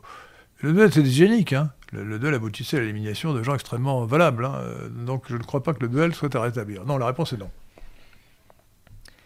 Vous disiez que les... hum, j'ajoute que comme je ne suis pas très sportif, si je me battais en duel, je serais déjà mort depuis longtemps. hein. Vous disiez qu'une une tradition morte ne peut pas ressusciter. Une objection intéressante du battleur qui dit qu'en est-il de l'État d'Israël et de la langue hébraïque? Ah, bah, écoutez, c'est un bon exemple. C'est un bon exemple, mais je, je- vous devriez écouter. Alors, j'ai pas euh, publié encore le texte euh, de, la conférence, mais écoutez ma conférence sur euh, qui s'intitule Réinformation sur le, sur le judaïsme ou Réinformation sur, le- sur la question juive. Réinformation sur la question juive que vous trouverez. nous l'avons prudemment mise sur BitChute. B-I-T-C-H-U-T-E. Donc, Odyssée. pardon Et sur Odyssée. Euh, vous verrez que j'y réponds. Donc le, le, l'État d'Israël n'est pas du tout, euh, n'est- pas du tout euh, une résurrection de l'ancien État euh, hébreu. Euh, premièrement parce que alors le, le l'hébreu moderne c'est une langue artificielle comme le comme le- l'espéranto. C'est c'est une langue complètement artificielle, euh, qui n'est même pas une langue sémitique, euh, qui est faite, euh, qui est bricolée, qui a été bricolée vers les années 1920 euh, par un émule de, de, de euh, l'inventeur de, l'espéranto, qui a, avec euh, le vocabulaire de, l'hébreu biblique ou de l'hébreu mishnaïque, euh, a pris des mots euh, allemands, russes, euh, éventuellement français ou anglais, non mais surtout allemand et russe, euh, a inventé une grammaire qui n'a rien à voir avec la grammaire hébraïque, donc c'est une langue artificielle. C'est la seule langue artificielle qui a d'ailleurs réussi à s'imposer. Hein. C'est une expérience intéressante. Une expérience intéressante. Deuxièmement, euh, les, les, les, comme l'a, l'a, l'a démontré Shlomo Sand, après Ernest Renan, après Arthur Kessler, les juifs d'aujourd'hui ne sont pas des juifs. Les juifs ne sont pas juifs. Tant mieux pour eux. Euh, les, les Ashkénazes sont des Turcs khazars convertis au judaïsme. Je crois que c'est au 7e, 8e siècle. Euh, et les, euh, séfarades comme Moïse et Eric Zemmour sont des berbères convertis euh, au christianisme. Donc ils ne descendent pas des juifs de l'époque du Christ. Alors, euh, que sont devenus les juifs de l'époque du Christ? Ben, L'exil est, un mythe, il n'y a jamais eu d'exil. hein. Euh, les juifs de l'époque du Christ sont en grande majorité, se sont en grande majorité convertis au christianisme, puis à, l'islam. En 1860, euh, dans, dans la population de la Palestine, qui devait être estimée à l'époque à 400 000 personnes, il y avait 4% de juifs. Bon. Les autres étaient, des, Palestiniens, descendants des, anciens juifs, qui étaient... euh, donc les, autochtones, à tous égards, euh, ce, sont les, Palestiniens, euh, ce sont les anciens juifs convertis. Donc, d'autre part, d'autre c'est comique. Si on pense à, l'état de la Palestine, la Palestine ne porte même pas le nom, des Juifs. hein. Et, il faut savoir Justement, c'est un terme de propagande antisioniste, il ne faut pas dire la Palestine. Il faut dire la Palestine, justement. Parce que c'est d'autant plus que la Palestine tire son des Philistins. Et qui étaient les Philistins? Des Indo-Européens. Des Indo-Européens qui faisaient partie des peuples de la mer, euh, stigmatisés par les Égyptiens parce qu'ils ont les mailles à partir avec eux. Et les Philistins qui ont le droit de se plaindre. Euh, les Philistins qui ont donc été exterminés par les Assyriens au VIe siècle avant Jésus-Christ ont donné leur nom à la Palestine. Euh, et alors, à l'époque du Christ, il y avait, le Christ était, galiléen, dans le Galilée c'était au nord de la Palestine, au sud il y avait la Judée, avec Jérusalem, et entre les deux la Samarie. Les Samaritains n'étaient pas des Juifs, ils avaient leur propre religion, qui était une religion différente, schismatique si vous préférez, du point de vue des Juifs. Euh, et donc, euh, si, les, Juifs s'imaginaient, euh, les Juifs tirent, leur nom de la tribu de Juda, l'une des douze tribus. Qui, qui, sont censés, qui est censée être restée la, la seule être resté après la dispersion du royaume d'Israël qui était au nord, qui est devenu, la Samarie. Donc les, Juifs, s'ils estimaient être les descendants des, Juifs de l'époque du Christ, auraient dû réclamer la Judée, mais pas la Samarie, pas même la Galilée.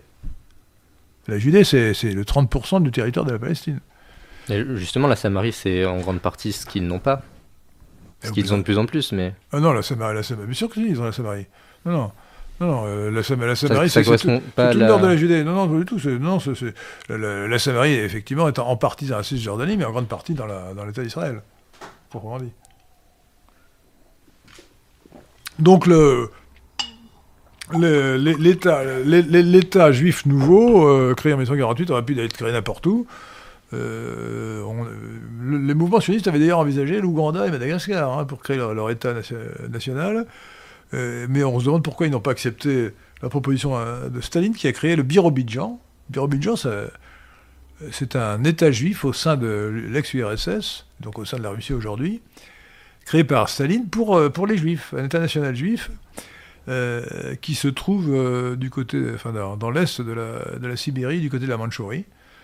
Et, là, il n'aurait dérangé personne. Je doute que le climat soit aussi agréable qu'à Tel Aviv. Ah, peut-être qu'il est moins agréable, mais il n'aurait dérangé personne. Donc moi je suis partisan du projet Birobidjan. Très bien. Il y a des questions très drôles. Le, battleur vous demande si vous faites partie des 208 spectateurs qui ont vu le film de Bernard-Henri Lévy, Slava Ukraini. Ah non, non, je ne fais pas partie des 208. Non, mais la réponse est non. Vous ne faites pas partie de Satellite. Non, non.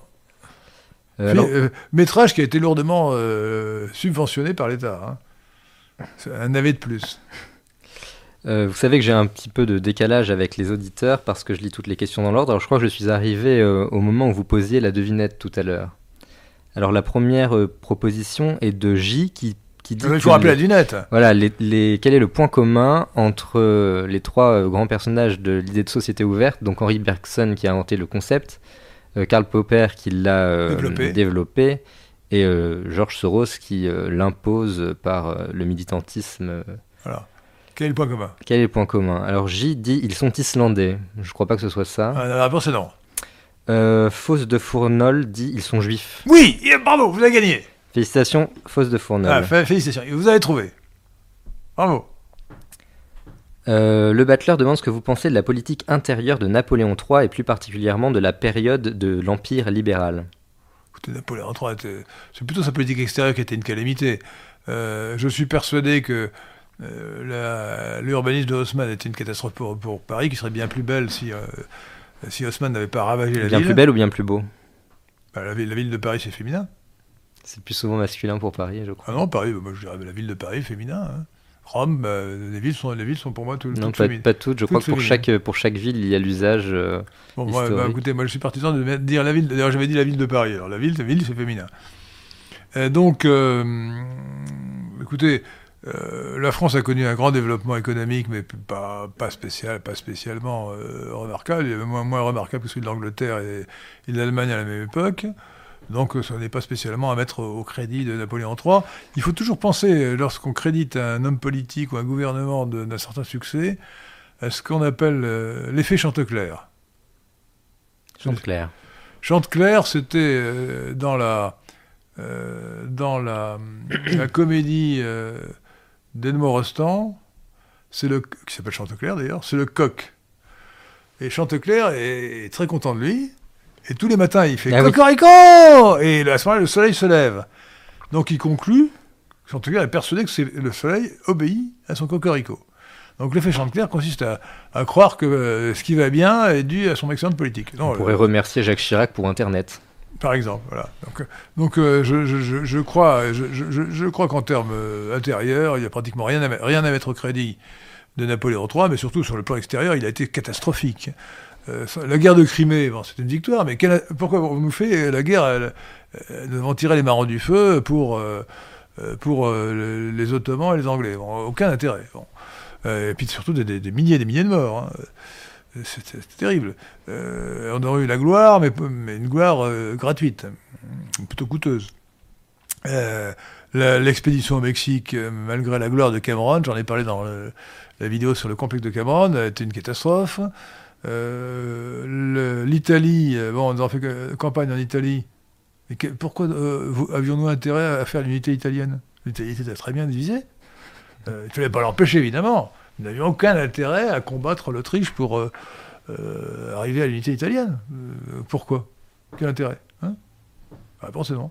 Et puis d'avoir déclaré la guerre à la Prusse, c'était complètement absurde. Lisez le livre, l'excellent livre de, de Nicolas Saudray, qui s'appelle Ces guerres qui n'auraient pas dû avoir lieu. Enfin, vraiment, la déclaration de guerre à la Prusse en 1970, c'était une aberration. Il n'y avait aucune raison de déclarer la guerre.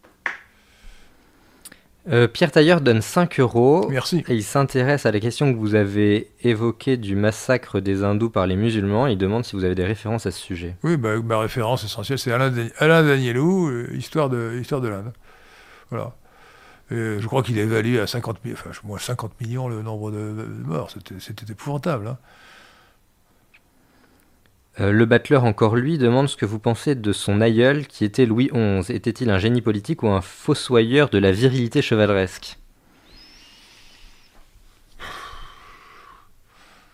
Bah, Écoutez, les deux, mon général, hein, euh, la chevalerie était dépassée, donc euh, Louis XI était un grand roi. Je crois que c'est un jugement commun, hein, qui n'est pas original, mais je crois, je crois que dans l'histoire de France, Louis XI fait partie des grands rois.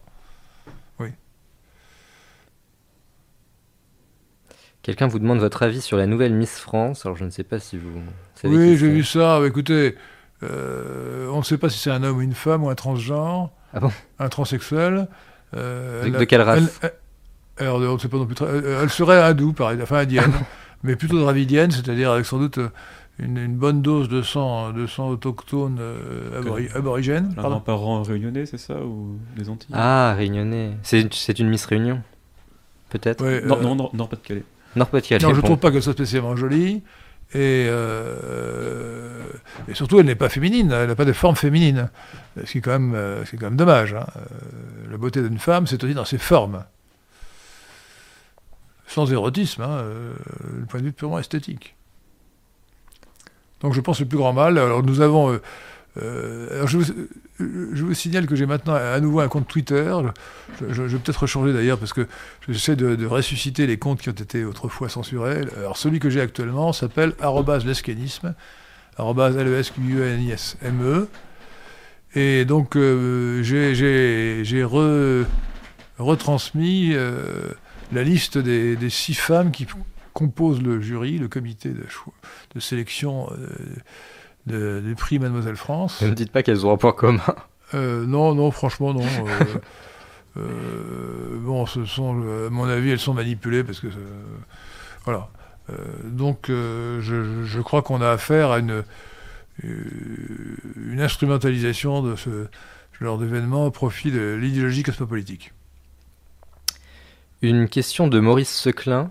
Vous avez recommandé récemment sur euh, le canal Telegram la lecture d'un livre de Michel Villet. Est-ce que vous pouvez nous parler de, cet auteur et de son livre? Ah Michel Villet est un, grand. Euh, Michel Villet, V-I-L-L-E-Y, a écrit notamment Le droit et les droits de l'homme. C'était un, grand juriste, un grand philosophe du droit, euh, qui a un, maître du droit romain. Hein et, qui explique, euh, qui explique que les droits de l'homme ne, sont pas du tout, euh, n'existaient pas dans le droit romain. Voilà. Euh, alors, la, vérité, c'est que les. Mais ça, il ne le dit pas parce qu'il s'en tient au droit romain de manière un petit peu, un petit peu limité. Euh, la vérité, c'est que les libertés individuelles viennent de la tradition germanique. Hein. Ce sont les Rights en, anglais ou Recht en allemand. et donc chez nous, ce sont les Francs qui ont apporté la tradition des libertés individuelles. Des libertés individuelles. Donc Michel Villet est extrêmement intéressant. Et, il est anticosmopolite. Hein. Il était anticosmopolite, je crois qu'il est, mort depuis longtemps. Hein. Alors j'avais une question sur un, autre auteur un peu différent. Euh, y a-t-il des livres de Jacques Attali qui vaillent le, coup d'être lus? Eh Écoutez, son premier livre euh, comporte, j'ai déjà dit euh, à cette antenne, deux annexes qui sont, ou une annexe en deux parties, qui sont un plagiat, un plagiat. Donc j'étais, j'étais implicitement le nègre d'Atali avec mon camarade de l'X, euh, François Lefebvre de la Boulée. Nous étions les élèves de Jacques Attali, qui était maître de conférence euh, d'économie à l'X. L'X, ça veut dire Polytechnique. Hein. Euh, et il nous avait demandé de faire un exposé sur le, théorème d'Arrow, A-R-R-O-W, et le, le, corollaire, le corollaire, le théorème d'Arsani, A-H-A-R-S-A-N-Y-I. Alors le terme d'Arrow est un, terme extrêmement important. En résumé, il explique que la démocratie est impossible. C'est une mauvaise nouvelle. C'est le théorème d'impossibilité d'Arrow, qui n'est d'ailleurs qu'une généralisation du paradoxe de Borda-Condorcet. Alors on dit paradoxe de Condorcet, mais il a été trouvé par Borda avant Condorcet. Donc en réalité, c'est le paradoxe de Borda, euh, qui, euh, qui, montre que le vote à la majorité euh, est irrationnel. Autrement dit, une assemblée de moins trois personnes peut voter à la majorité pour préférer A à B et B à C, et pourtant C à A. Alors que la rationalité individuelle veut dire que si on préfère A à B et B à C, on préfère forcément A à C. Vous pouvez d'ailleurs fabriquer vous-même des, exemples. Euh, vous supposez que chacun des trois individus est parfaitement rationnel et vous verrez qu'en combinant leurs préférences individuelles, on arrive à des résultats irrationnels. Donc la question a été posée de savoir si au-delà de la règle de la majorité, il pouvait exister une autre règle d'agrégation des choses individuelles, comme on le dit savamment, qui pu euh, surmonter cette, impossibilité Et la réponse est non, il n'existe aucune, aucune possibilité. Théorème d'impossibilité zéro. Alors, euh, mon camarade euh, François Lefebvre de la Boulée, je ne sais pas ce qu'il est devenu depuis l'X d'ailleurs, quand même quelques années, promotion 68, a, a, trouvé, que la, démonstration faite par Aaron était, fausse et il a trouvé la bonne démonstration. Et moi, j'ai fait, fait un, travail beaucoup moins intéressant que, le sien. Euh, à propos du théorème d'Arsani, qui, qui, est quand même un intérêt. C'est-à-dire que le théorème d'Arsani explique que l'impossibilité de la démocratie énoncée par le théorème d'impossibilité d'Arrow peut être levée si euh, le corps électoral est suffisamment homogène. C'est une bonne nouvelle. Ça veut dire que l'immigration rend la démocratie impossible. On s'en doutait. Donc, euh, donc voilà. Alors, alors le, euh, Attali nous avait demandé, Jacques Attali nous avait demandé, notre maître de conférence, de, lui donner le texte écrit de nos exposés, ce que nous avons fait sans, malice. Naïvement. Euh, sans malice. Et il a publié, son, premier livre s'appelle Analyse économique de la vie politique, dans lequel il y a nos deux annexes, texto, avec les fautes d'orthographe même pas corrigées. Euh, Vous en faites? Oui, sûrement. Enfin, vous voyez, il y avait des fautes d'orthographe qui sont, qui sont. Voilà. Et euh, donc, euh, euh, un, érudit, un érudit du siècle suivant, du XXIe siècle, croira que c'est Attali qui a trouvé la bonne démonstration du théorème d'Arrow, alors qu'en réalité, c'est François Lefebvre de la Boulée. ce qui est un peu gros, si vous voulez, c'est que, bon, il est assez fréquent que les universitaires utilisent les travaux de leurs élèves. Sauf que là, bon, Attali n'avait rien, il nous avait dit de, faire ce travail, mais il n'avait rien aidé au travail il ne peut pas dire qu'il a, apporté un investissement intellectuel quelconque dans ce travail, ni dans celui de la boulée, ni dans le mien.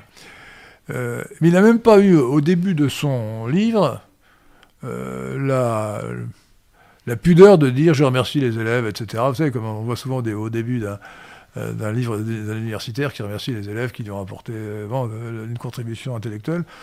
Ce qui veut souvent dire que ce sont purement euh, des plagiats, hein, ou qu'il a, pillé les, travaux de ses élèves. Enfin, moi, il aurait pu, il aurait pu dire ça. Ben non, rien.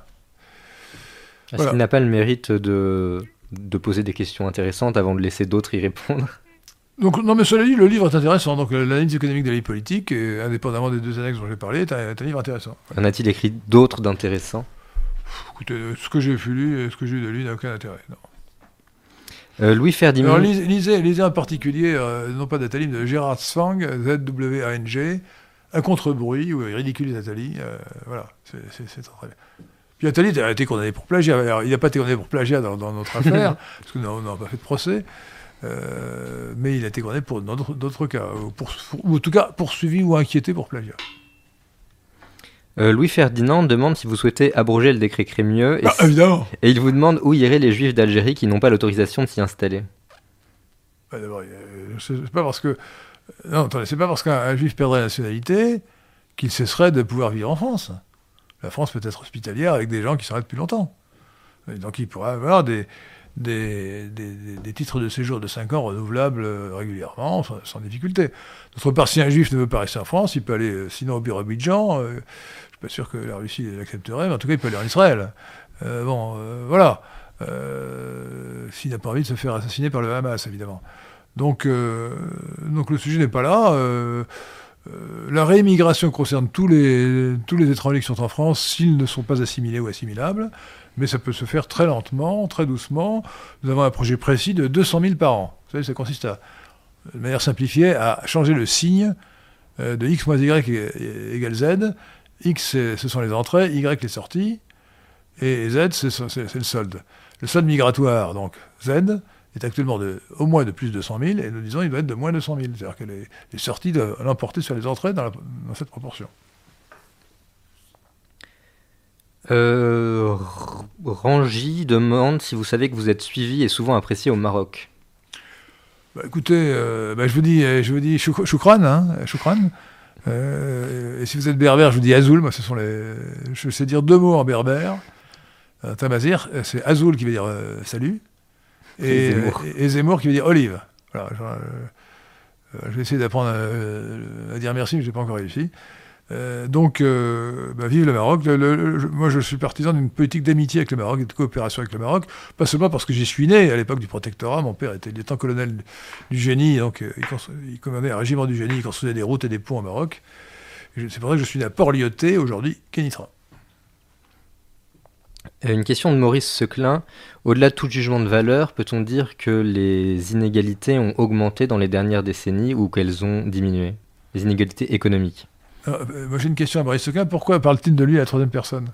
Parce que euh, il, est timide, alors il m'a demandé de, vous les poser euh, pour lui. Écoutez, oui, mais il faut, il faut mettre ça en perspective.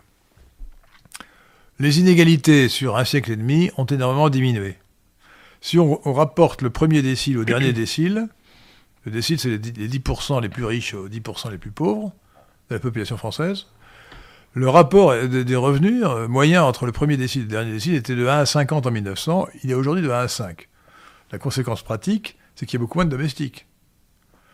Euh, quand un, bourgeois du premier décile euh, employait un domestique, ça lui coûtait en 1900 2% de son revenu. Donc il pouvait en employer 4 ou 5. Aujourd'hui, c'est 20% de son revenu. Donc c'est énorme. C'est la raison principale de la disparition euh, ou de la diminution du nombre de, domestiques. Hein. Tout simplement. Donc, en longue période, les, inégalités ont énormément été réduites. Alors, j'ai une théorie que je vous ai peut-être déjà expliquée.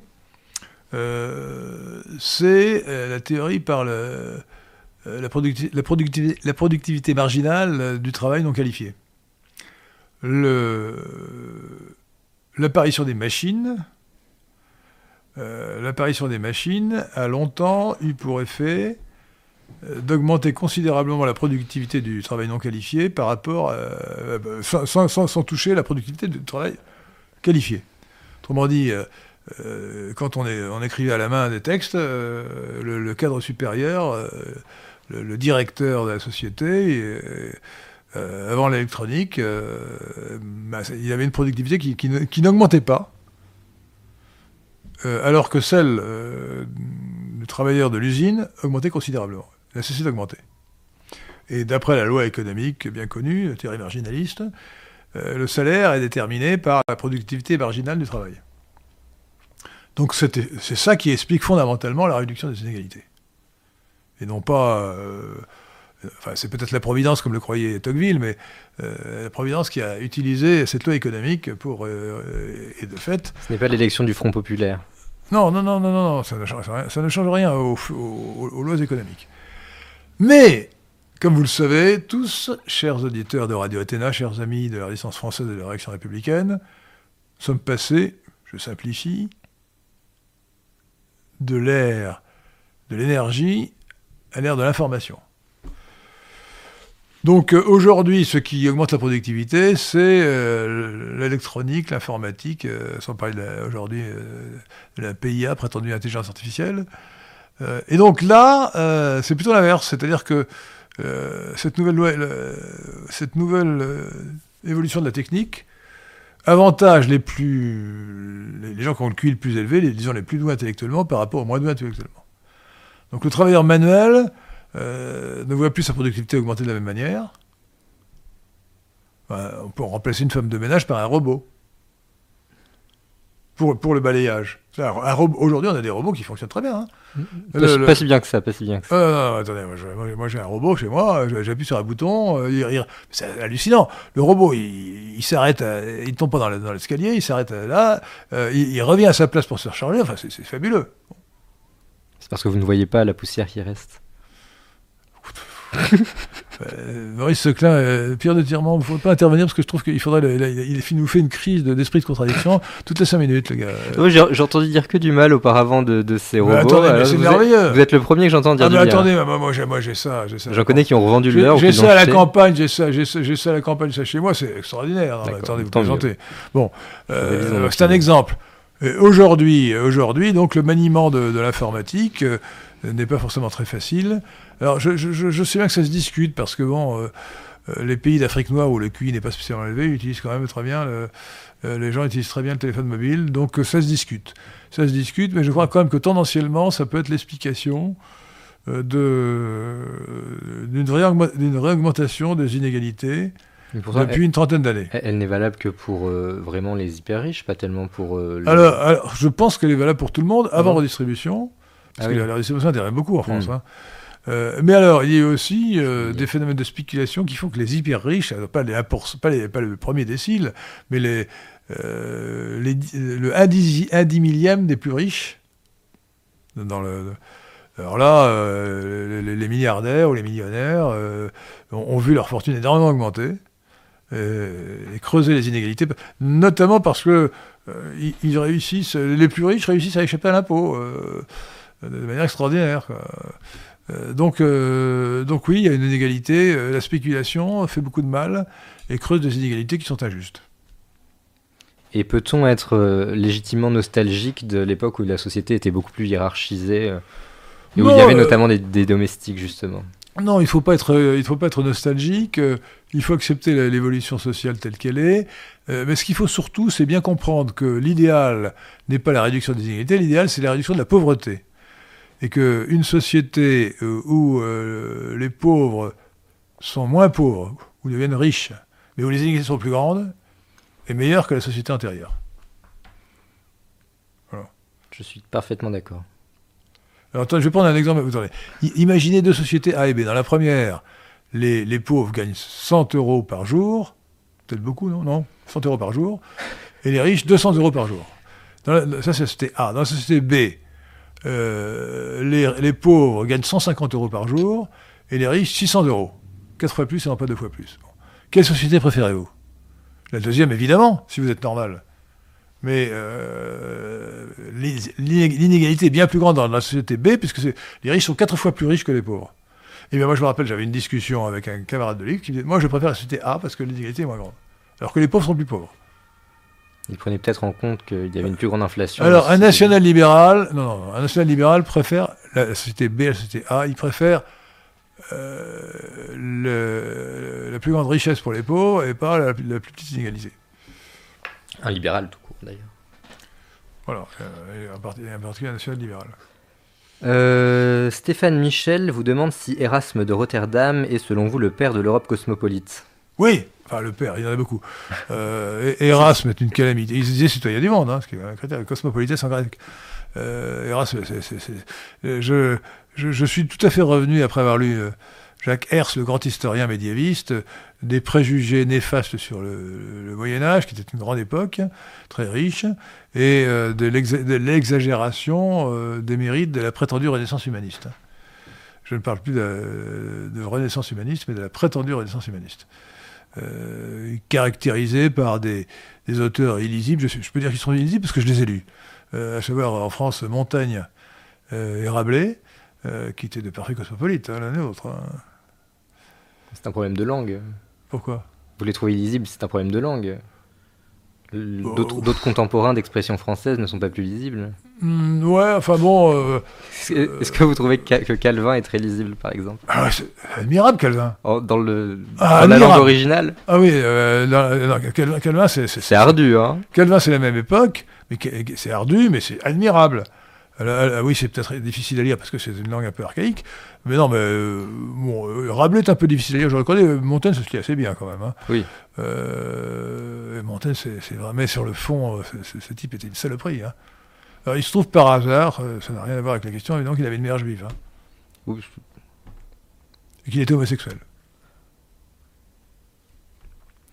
Alors, à propos, alors, en revanche, un livre qui n'est pas du tout illisible, qui est remarquablement écrit, c'est Le Contraint, le euh, le livre de. Euh, justement, l'amant l'amant de. Ah Comment s'appelle-t-il? Je ne connais que lui. Euh, l'ami. la Boétie, Étienne de la Boétie a écrit Le Contraint, qui est un livre admirable sur le plan du style, mais qui est une saloperie cosmopolite. Hein. mais c'est sur le plan. Alors là, là, là c'est pas du tout lisible. Hein. C'est très lisible. Et mais c'est complètement c'est insupportable sur le plan, sur le plan idéologique. Euh, et, il s'est exprimé de manière plus, plus honnête que, que, que Montaigne, qui était un Michel de Montaigne, qui était un subversif euh, hypocrite. Euh, Victor Orban lui-même donne 2000 florins hongrois. Ah, je crois que c'était 2000 euros. Et non, 2000 florins hongrois. 3000 même, parce qu'il en donne 1000 autres ensuite. Ah, merci. Mais alors, combien ça fait, ça, des florins hongrois je ne sais pas. Bon, euh, je crois que ça, fait, autour de 20 euros, je crois. Ah bon Ou de même un peu moins, de 10-15 euros. Euh, il demande pourquoi les caucasoïdes occidentaux et du monde russe ont en moyenne un quotient intellectuel plus élevé que celui des caucasoïdes orientaux et du monde indien. La consanguinité joue-t-elle un rôle? Non, la consanguinité ne joue, ne joue, aucun rôle. Le métissage, en revanche, peut jouer un rôle parce que euh, les caucasoïdes euh, d'Europe occidentale euh, sont de purs caucasoïdes. dans le monde russe, il y a une forte infusion de sang mongoloïde. Hein. il suffit d'ailleurs de regarder l'excellent Vladimir Poutine. il va avoir au moins 20 ou 30% de sang mongoloïde, à mon avis. Hein. si, regardez physiquement. Il peut mettre saillante, yeux légèrement bridés. Mais il ne ressemblait pas exactement à ça quand il était plus jeune. Ouais, c'est vrai qu'il a changé. Euh, il est petit, euh, il, est, platyrinien, euh, brachycéphale, donc il est. Non, non, il est. donc, mais, c'est un mauvais exemple parce qu'il était évidemment très intelligent. Mais alors, dans les pays d'Afrique du Nord et même de, de, Proche-Orient, il y a une certaine infusion de sang, de sang congoïde, noir autrement dit, qui, qui a pu contribuer à la baisse du quotient intellectuel. en Inde, c'est le. en Inde, en réalité, c'est c'est absurde de parler de l'Inde en moyenne, parce que l'Inde est un pays euh, divisé euh, en, caste et en hors caste, et le quotient intellectuel est complètement différent entre les hors castes qui sont en grande partie des australoïdes, enfin de, mélangés d'australoïdes, ont un QI extrêmement bas. et, mais en revanche, les castes supérieures ont un QI très élevé. il suffit d'ailleurs de voir le nombre d'Indiens qui occupent des positions de haute responsabilité aujourd'hui, aujourd'hui aux États-Unis. Ce ne sont pas des Chinois. Hein à la tête de Google, à la tête de Microsoft, à, la tête de. Et vous avez regardez Nikki Haley à, propos de ceux qui croient que, que, les, que les Indiens ne sont pas des caucasoïdes. Regardez Nikki Haley, Nikki Haley qui est malgré son nom est, purement indienne. Purement? Purement, purement. Euh, bah, elle est complètement caucasoïde. Alors il y a eu euh, quand même euh, un certain métissage avec les australoïdes, peut-être aussi avec des mongoloïdes, mais les castes supérieures sont quand même très très très caucasoïdes. Hein. Alors, ce qui est contre-intuitif, c'est que les, les régions d'Inde où le quotient intellectuel est le plus élevé ne sont pas les régions les plus septentrionales et les plus pâles de peau. Je ne sais pas, mais je, veux dire que les, moyennes n'ont pas de sens. Il faudrait raisonner par caste, par Varna. Je suis complètement perdu, il y a beaucoup trop de questions. Euh... C'est euh, sélectionné. Ah, je suis obligé de le faire beaucoup. Attendez, personne ne m'interroge sur les sondages euh, qui mettent le RN à. Eh bien, j'allais justement à vous poser 28, la C'est quand question. même incroyable. Euh, d'expérience, les sondages, euh, alors d'une part, le rassemblement, le rassemblement national a de meilleurs résultats aux élections européennes qu'aux autres élections, et d'autre part, les sondages euh, les surestiment parfois un peu. Alors, faut-il croire que euh, ces sondages-là seront vérifiés et qu'ils sont significatifs pour les prochaines élections plus importantes? Alors, je crois, je crois que, euh, évidemment, on peut toujours dire qu'un sondage six mois à l'avance n'est pas démonstratif, mais les conditions sont réunies pour que ce soit vérifié. hein. Et la, dynamique euh, actuelle de la campagne, enfin de, la pré-campagne, euh, gonfle les voiles de, du RN, hein, qui devrait terminer très, très haut, je pense. Il n'y a pas de raison de penser. Alors, le RN a pratiquement achevé sa cure de dédiabolisation. Ça veut dire qu'après, il arrête? Euh, bah, il, sera plus, il, est plus- il est presque pratiquement plus diabolisé. Il a fait ce qu'il fallait. Paris, Paris vaut bien une messe, Paris vaut bien une manifestation contre l'antisémitisme. Mais pourra-t-il redevenir un peu plus audacieux euh, Alors, euh, il faut- ce qu'il faut espérer. Non, mais attendez, bon, euh, la, la question juive est quand même secondaire dans la politique française. hein. Ah oui, je pensais pas à ça. Euh, donc, euh, ce qu'il faut espérer, c'est qu'il ne, ne déçoive pas quand il sera arrivé au pouvoir, comme l'a fait George Orwell. Alors, ce qui est, ce qui est amusant, c'est qu'on évoque maintenant l'hypothèse euh, de Jordan Bardella, euh, Premier ministre, en cohabitation après une dissolution. Parce que, euh, faute d'avoir la majorité, on peut imaginer que Macron dissolve. Et que, à la suite de ces élections, compte tenu des sondages actuels, le RN arrive avec, la majorité. Peut-être avec une majorité complétée par, le, LR, les LR de- d'Olivier Marlex. Et dans ce cas-là, Jordan Bardella est candidat euh, au poste de Premier ministre. Alors il y a deux précédents, euh, deux précédents qui sont intéressants, euh, les deux cohabitations précédentes. La première, c'est 1986-1988. Donc élection législative gagnée par la coalition RPR-UDF, avec un excellent programme, largement inspiré par les travaux du CDH. Programme qui a été euh, abandonné euh, six mois après, après l'affaire Malik Oussekine. Euh, et Chirac était Premier ministre, Mitterrand président. Et comme vous le savez, en 88, deux ans après, Chirac a été battu par Mitterrand. Donc, ce n'est pas un, un très bon précédent. Mais on a un autre précédent qui est plus intéressant, en même temps un peu inquiétant, c'est euh, 1993-1995, la deuxième cohabitation. Alors là, euh, victoire législative, c'était encore Mitterrand qui était président de la République, et c'est euh, euh, Chirac échaudé par son expérience précédente, n'a pas voulu être Premier ministre. Donc il a laissé son, ami de 30 ans, Édouard Balladur, devenir Premier ministre. Et ce qui devait arriver est arrivé, c'est-à-dire qu'Édouard Balladur s'est présenté à la présidence de la République contre Chirac. Ce qui n'a pas empêché Chirac de gagner. Alors je ne veux pas dire que si Jordan Bardella était Premier ministre, il aurait, comme Balladur, envie de se présenter contre, contre Marine Le Pen en 2027. Euh, je pense qu'il ne commettrait pas cette erreur, mais on peut penser à ce... En tout cas, euh, dans ce scénario, euh, c'est lui éventuellement qui emporterait euh, la relative impopularité de la gestion de la cohabitation, pendant la cohabitation, et Marine Le Pen resterait à l'écart, comme Chirac l'était en 1995, et pourrait gagner en 2027. Donc, euh, donc je suis confiant sur les succès électoraux euh, du, RN et mon pronostic actuellement, c'est que dans la campagne électorale qui n'est pas encore commencée, le RN va profiter du dernier carré des électeurs de Moïse Éric Zemmour, qui vont comprendre que c'est inutile de perdre leur voix euh, avec lui, hein, ou avec son parti. Une question de Juliette Seclin. Les contempteurs un peu sophistiqués ou prétentieux de notre époque font souvent référence au concept de cybernétique. Est-il pertinent? Que pouvez-vous en dire? Bah écoutez, euh, je suis pas sûr qu'il soit très pertinent, ça me paraît assez vaseux. Euh, je crois pas que ça ajoute grand chose à l'analyse de la société. Donc euh, non, je crois que ça n'a pas beaucoup d'intérêt. La réponse est non. J'ai vu beaucoup de, de commentaires sur le sujet. Je n'avais jamais cru, jamais trouvé qu'ils étaient, qu'ils apportaient grand chose à la réflexion sur la société. Ce sont souvent les mêmes qui font beaucoup de références à Heidegger. Est-ce que vous pensez que Heidegger a des choses à nous dire sur notre Heidegger n'a jamais parlé, certainement. Heidegger, a surtout nous dire sur, sur l'être et les temps, mais pas sur la cybernétique.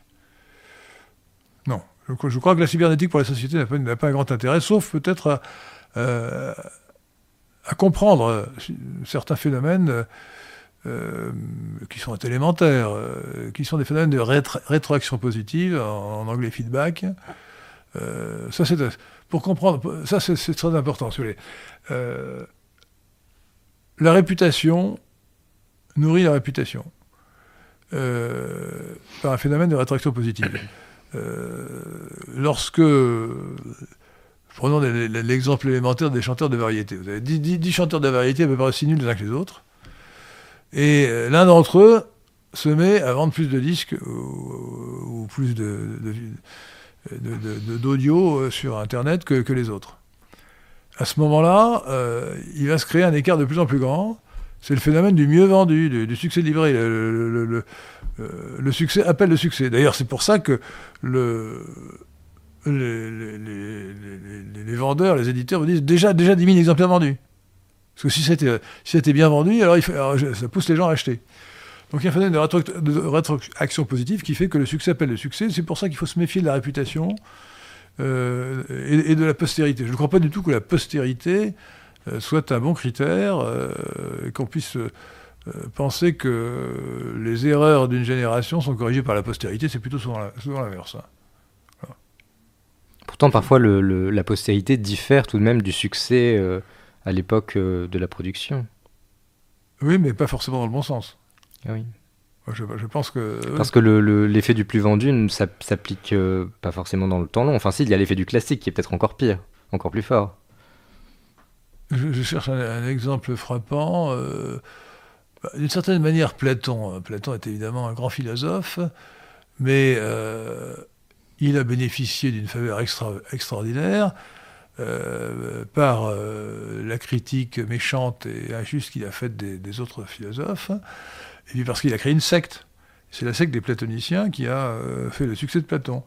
Et avec, alors plus, plus un auteur est réputé, plus il est difficile de le critiquer, plus moins on ose le critiquer, plus on en dit du bien, par paresse. on trouve quand même des, auteurs de, de, grand niveau qui ont critiqué Platon. Euh, Vilfredo Pareto, euh, qui d'ailleurs a éprouvé quand même le besoin de citer Jefferson, a dit que dans, dans Platon, il y avait euh, toutes sortes d'énormités, d'absurdités. Hein. C'est la première impression que j'en ai eue, mais c'est peut-être que j'ai commencé par le mauvais. Ah non, mais on, trouve, on, trouve pique, enfin, on, trouve, on trouve le meilleur et le pire dans Platon. Mais vraiment, on trouve n'importe quoi. Hein. Stéphane Michel. N'empêche pas qu'il soit génial. Stéphane Michel vous demande si Descartes est un philosophe rationnel, quelle est sa conception de l'homme, et j'ai envie d'ajouter, peut-il être un maître à penser? Oui, je pense que René Descartes, qui a été critiqué par Hayek de manière injuste, parce que euh, Hayek lui a prêté, euh, lui a prêté des, idées qui n'étaient pas les siennes, celles de ses disciples infidèles. Euh, René Descartes, contrairement à ce que j'avais cru comprendre dans un premier temps, met la volonté au-dessus de, au de, la raison.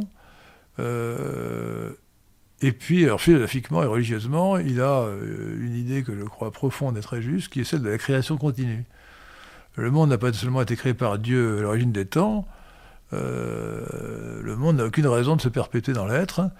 Euh, il pourrait disparaître à la fin de ma phrase, et s'il continue à exister, c'est parce que Dieu le veut bien. Création continue. Remercions-le. Ah oui. Donc René Descartes est un grand philosophe. Et s'il n'est pas parfait, euh, je ne crois pas beaucoup à cette théorie de la, glande, la glande euh, oui, pinéale. pinéale qui serait le, lieu de lien de communication entre l'âme et le corps. C'est pas, euh, pas le plus important, je crois. Bah, oui, mais, mais c'est un grand philosophe, puis c'est aussi un grand, un grand mathématicien. Hein, les coordonnées cartésiennes, si vous avez fait un peu de mathématiques, vous connaissez les coordonnées cartésiennes. Bien sûr. Il a, il a, il a, il a montrer que l'algèbre pouvait rendre compte de la géométrie, ce qui était en soi euh, un, saut conceptuel. Euh, Natio demande quelle relation devrait avoir la France avec l'Algérie. bah, une relation complètement différente de celle que nous avons actuellement. Je propose la guerre. Non, pas la guerre, pas la guerre, mais il faudrait, il faudrait cesser de nous sentir coupables. Nous avons apporté beaucoup à l'Algérie. Voyez l'article euh, sur le site lesquin.fr, l'article d'Auguste Lorrain euh, sur les bienfaits de la colonisation française, qui va, article qui va d'ailleurs être intégré, un peu modifié, mais intégré à, notre compendium doctrinal Sagesse des nationaux libéraux. Euh, donc il faut, il faut exiger de l'Algérie qu'elle respecte la France et établir des relations de pur intérêt avec elle, euh, sans, euh, sans, sans, la moindre compromission et sans, sans, sans, sans, accepter un seul instant de faire reportance de crimes que nous n'avons pas commis. Le Battler abonde dans le sens de ce que vous disiez tout à l'heure sur le, les inégalités, puisqu'il dit que le Timor oriental est un des pays avec les moins d'inégalités au monde. C'est aussi un des pays les plus pauvres. Et les, les États-Unis sont un, un, des pays avec le plus d'inégalités. Et il y a peu de personnes qui fuient les États-Unis pour aller vivre au Timor oriental. C'est une bonne remarque, sachant qu'aux États-Unis, quand même, la politique n'est pas très bonne, puisque les pauvres sont très pauvres. Ils sont peut-être difficiles à enrichir. Bah, à cause de l'immigration qui, fait baisser les, qui fait baisser les salaires. Euh. Il y a aussi des populations euh, implantées depuis longtemps euh, qui peinent à sortir de la misère, je crois, aux États-Unis. Oui, notamment les Nord-Américains.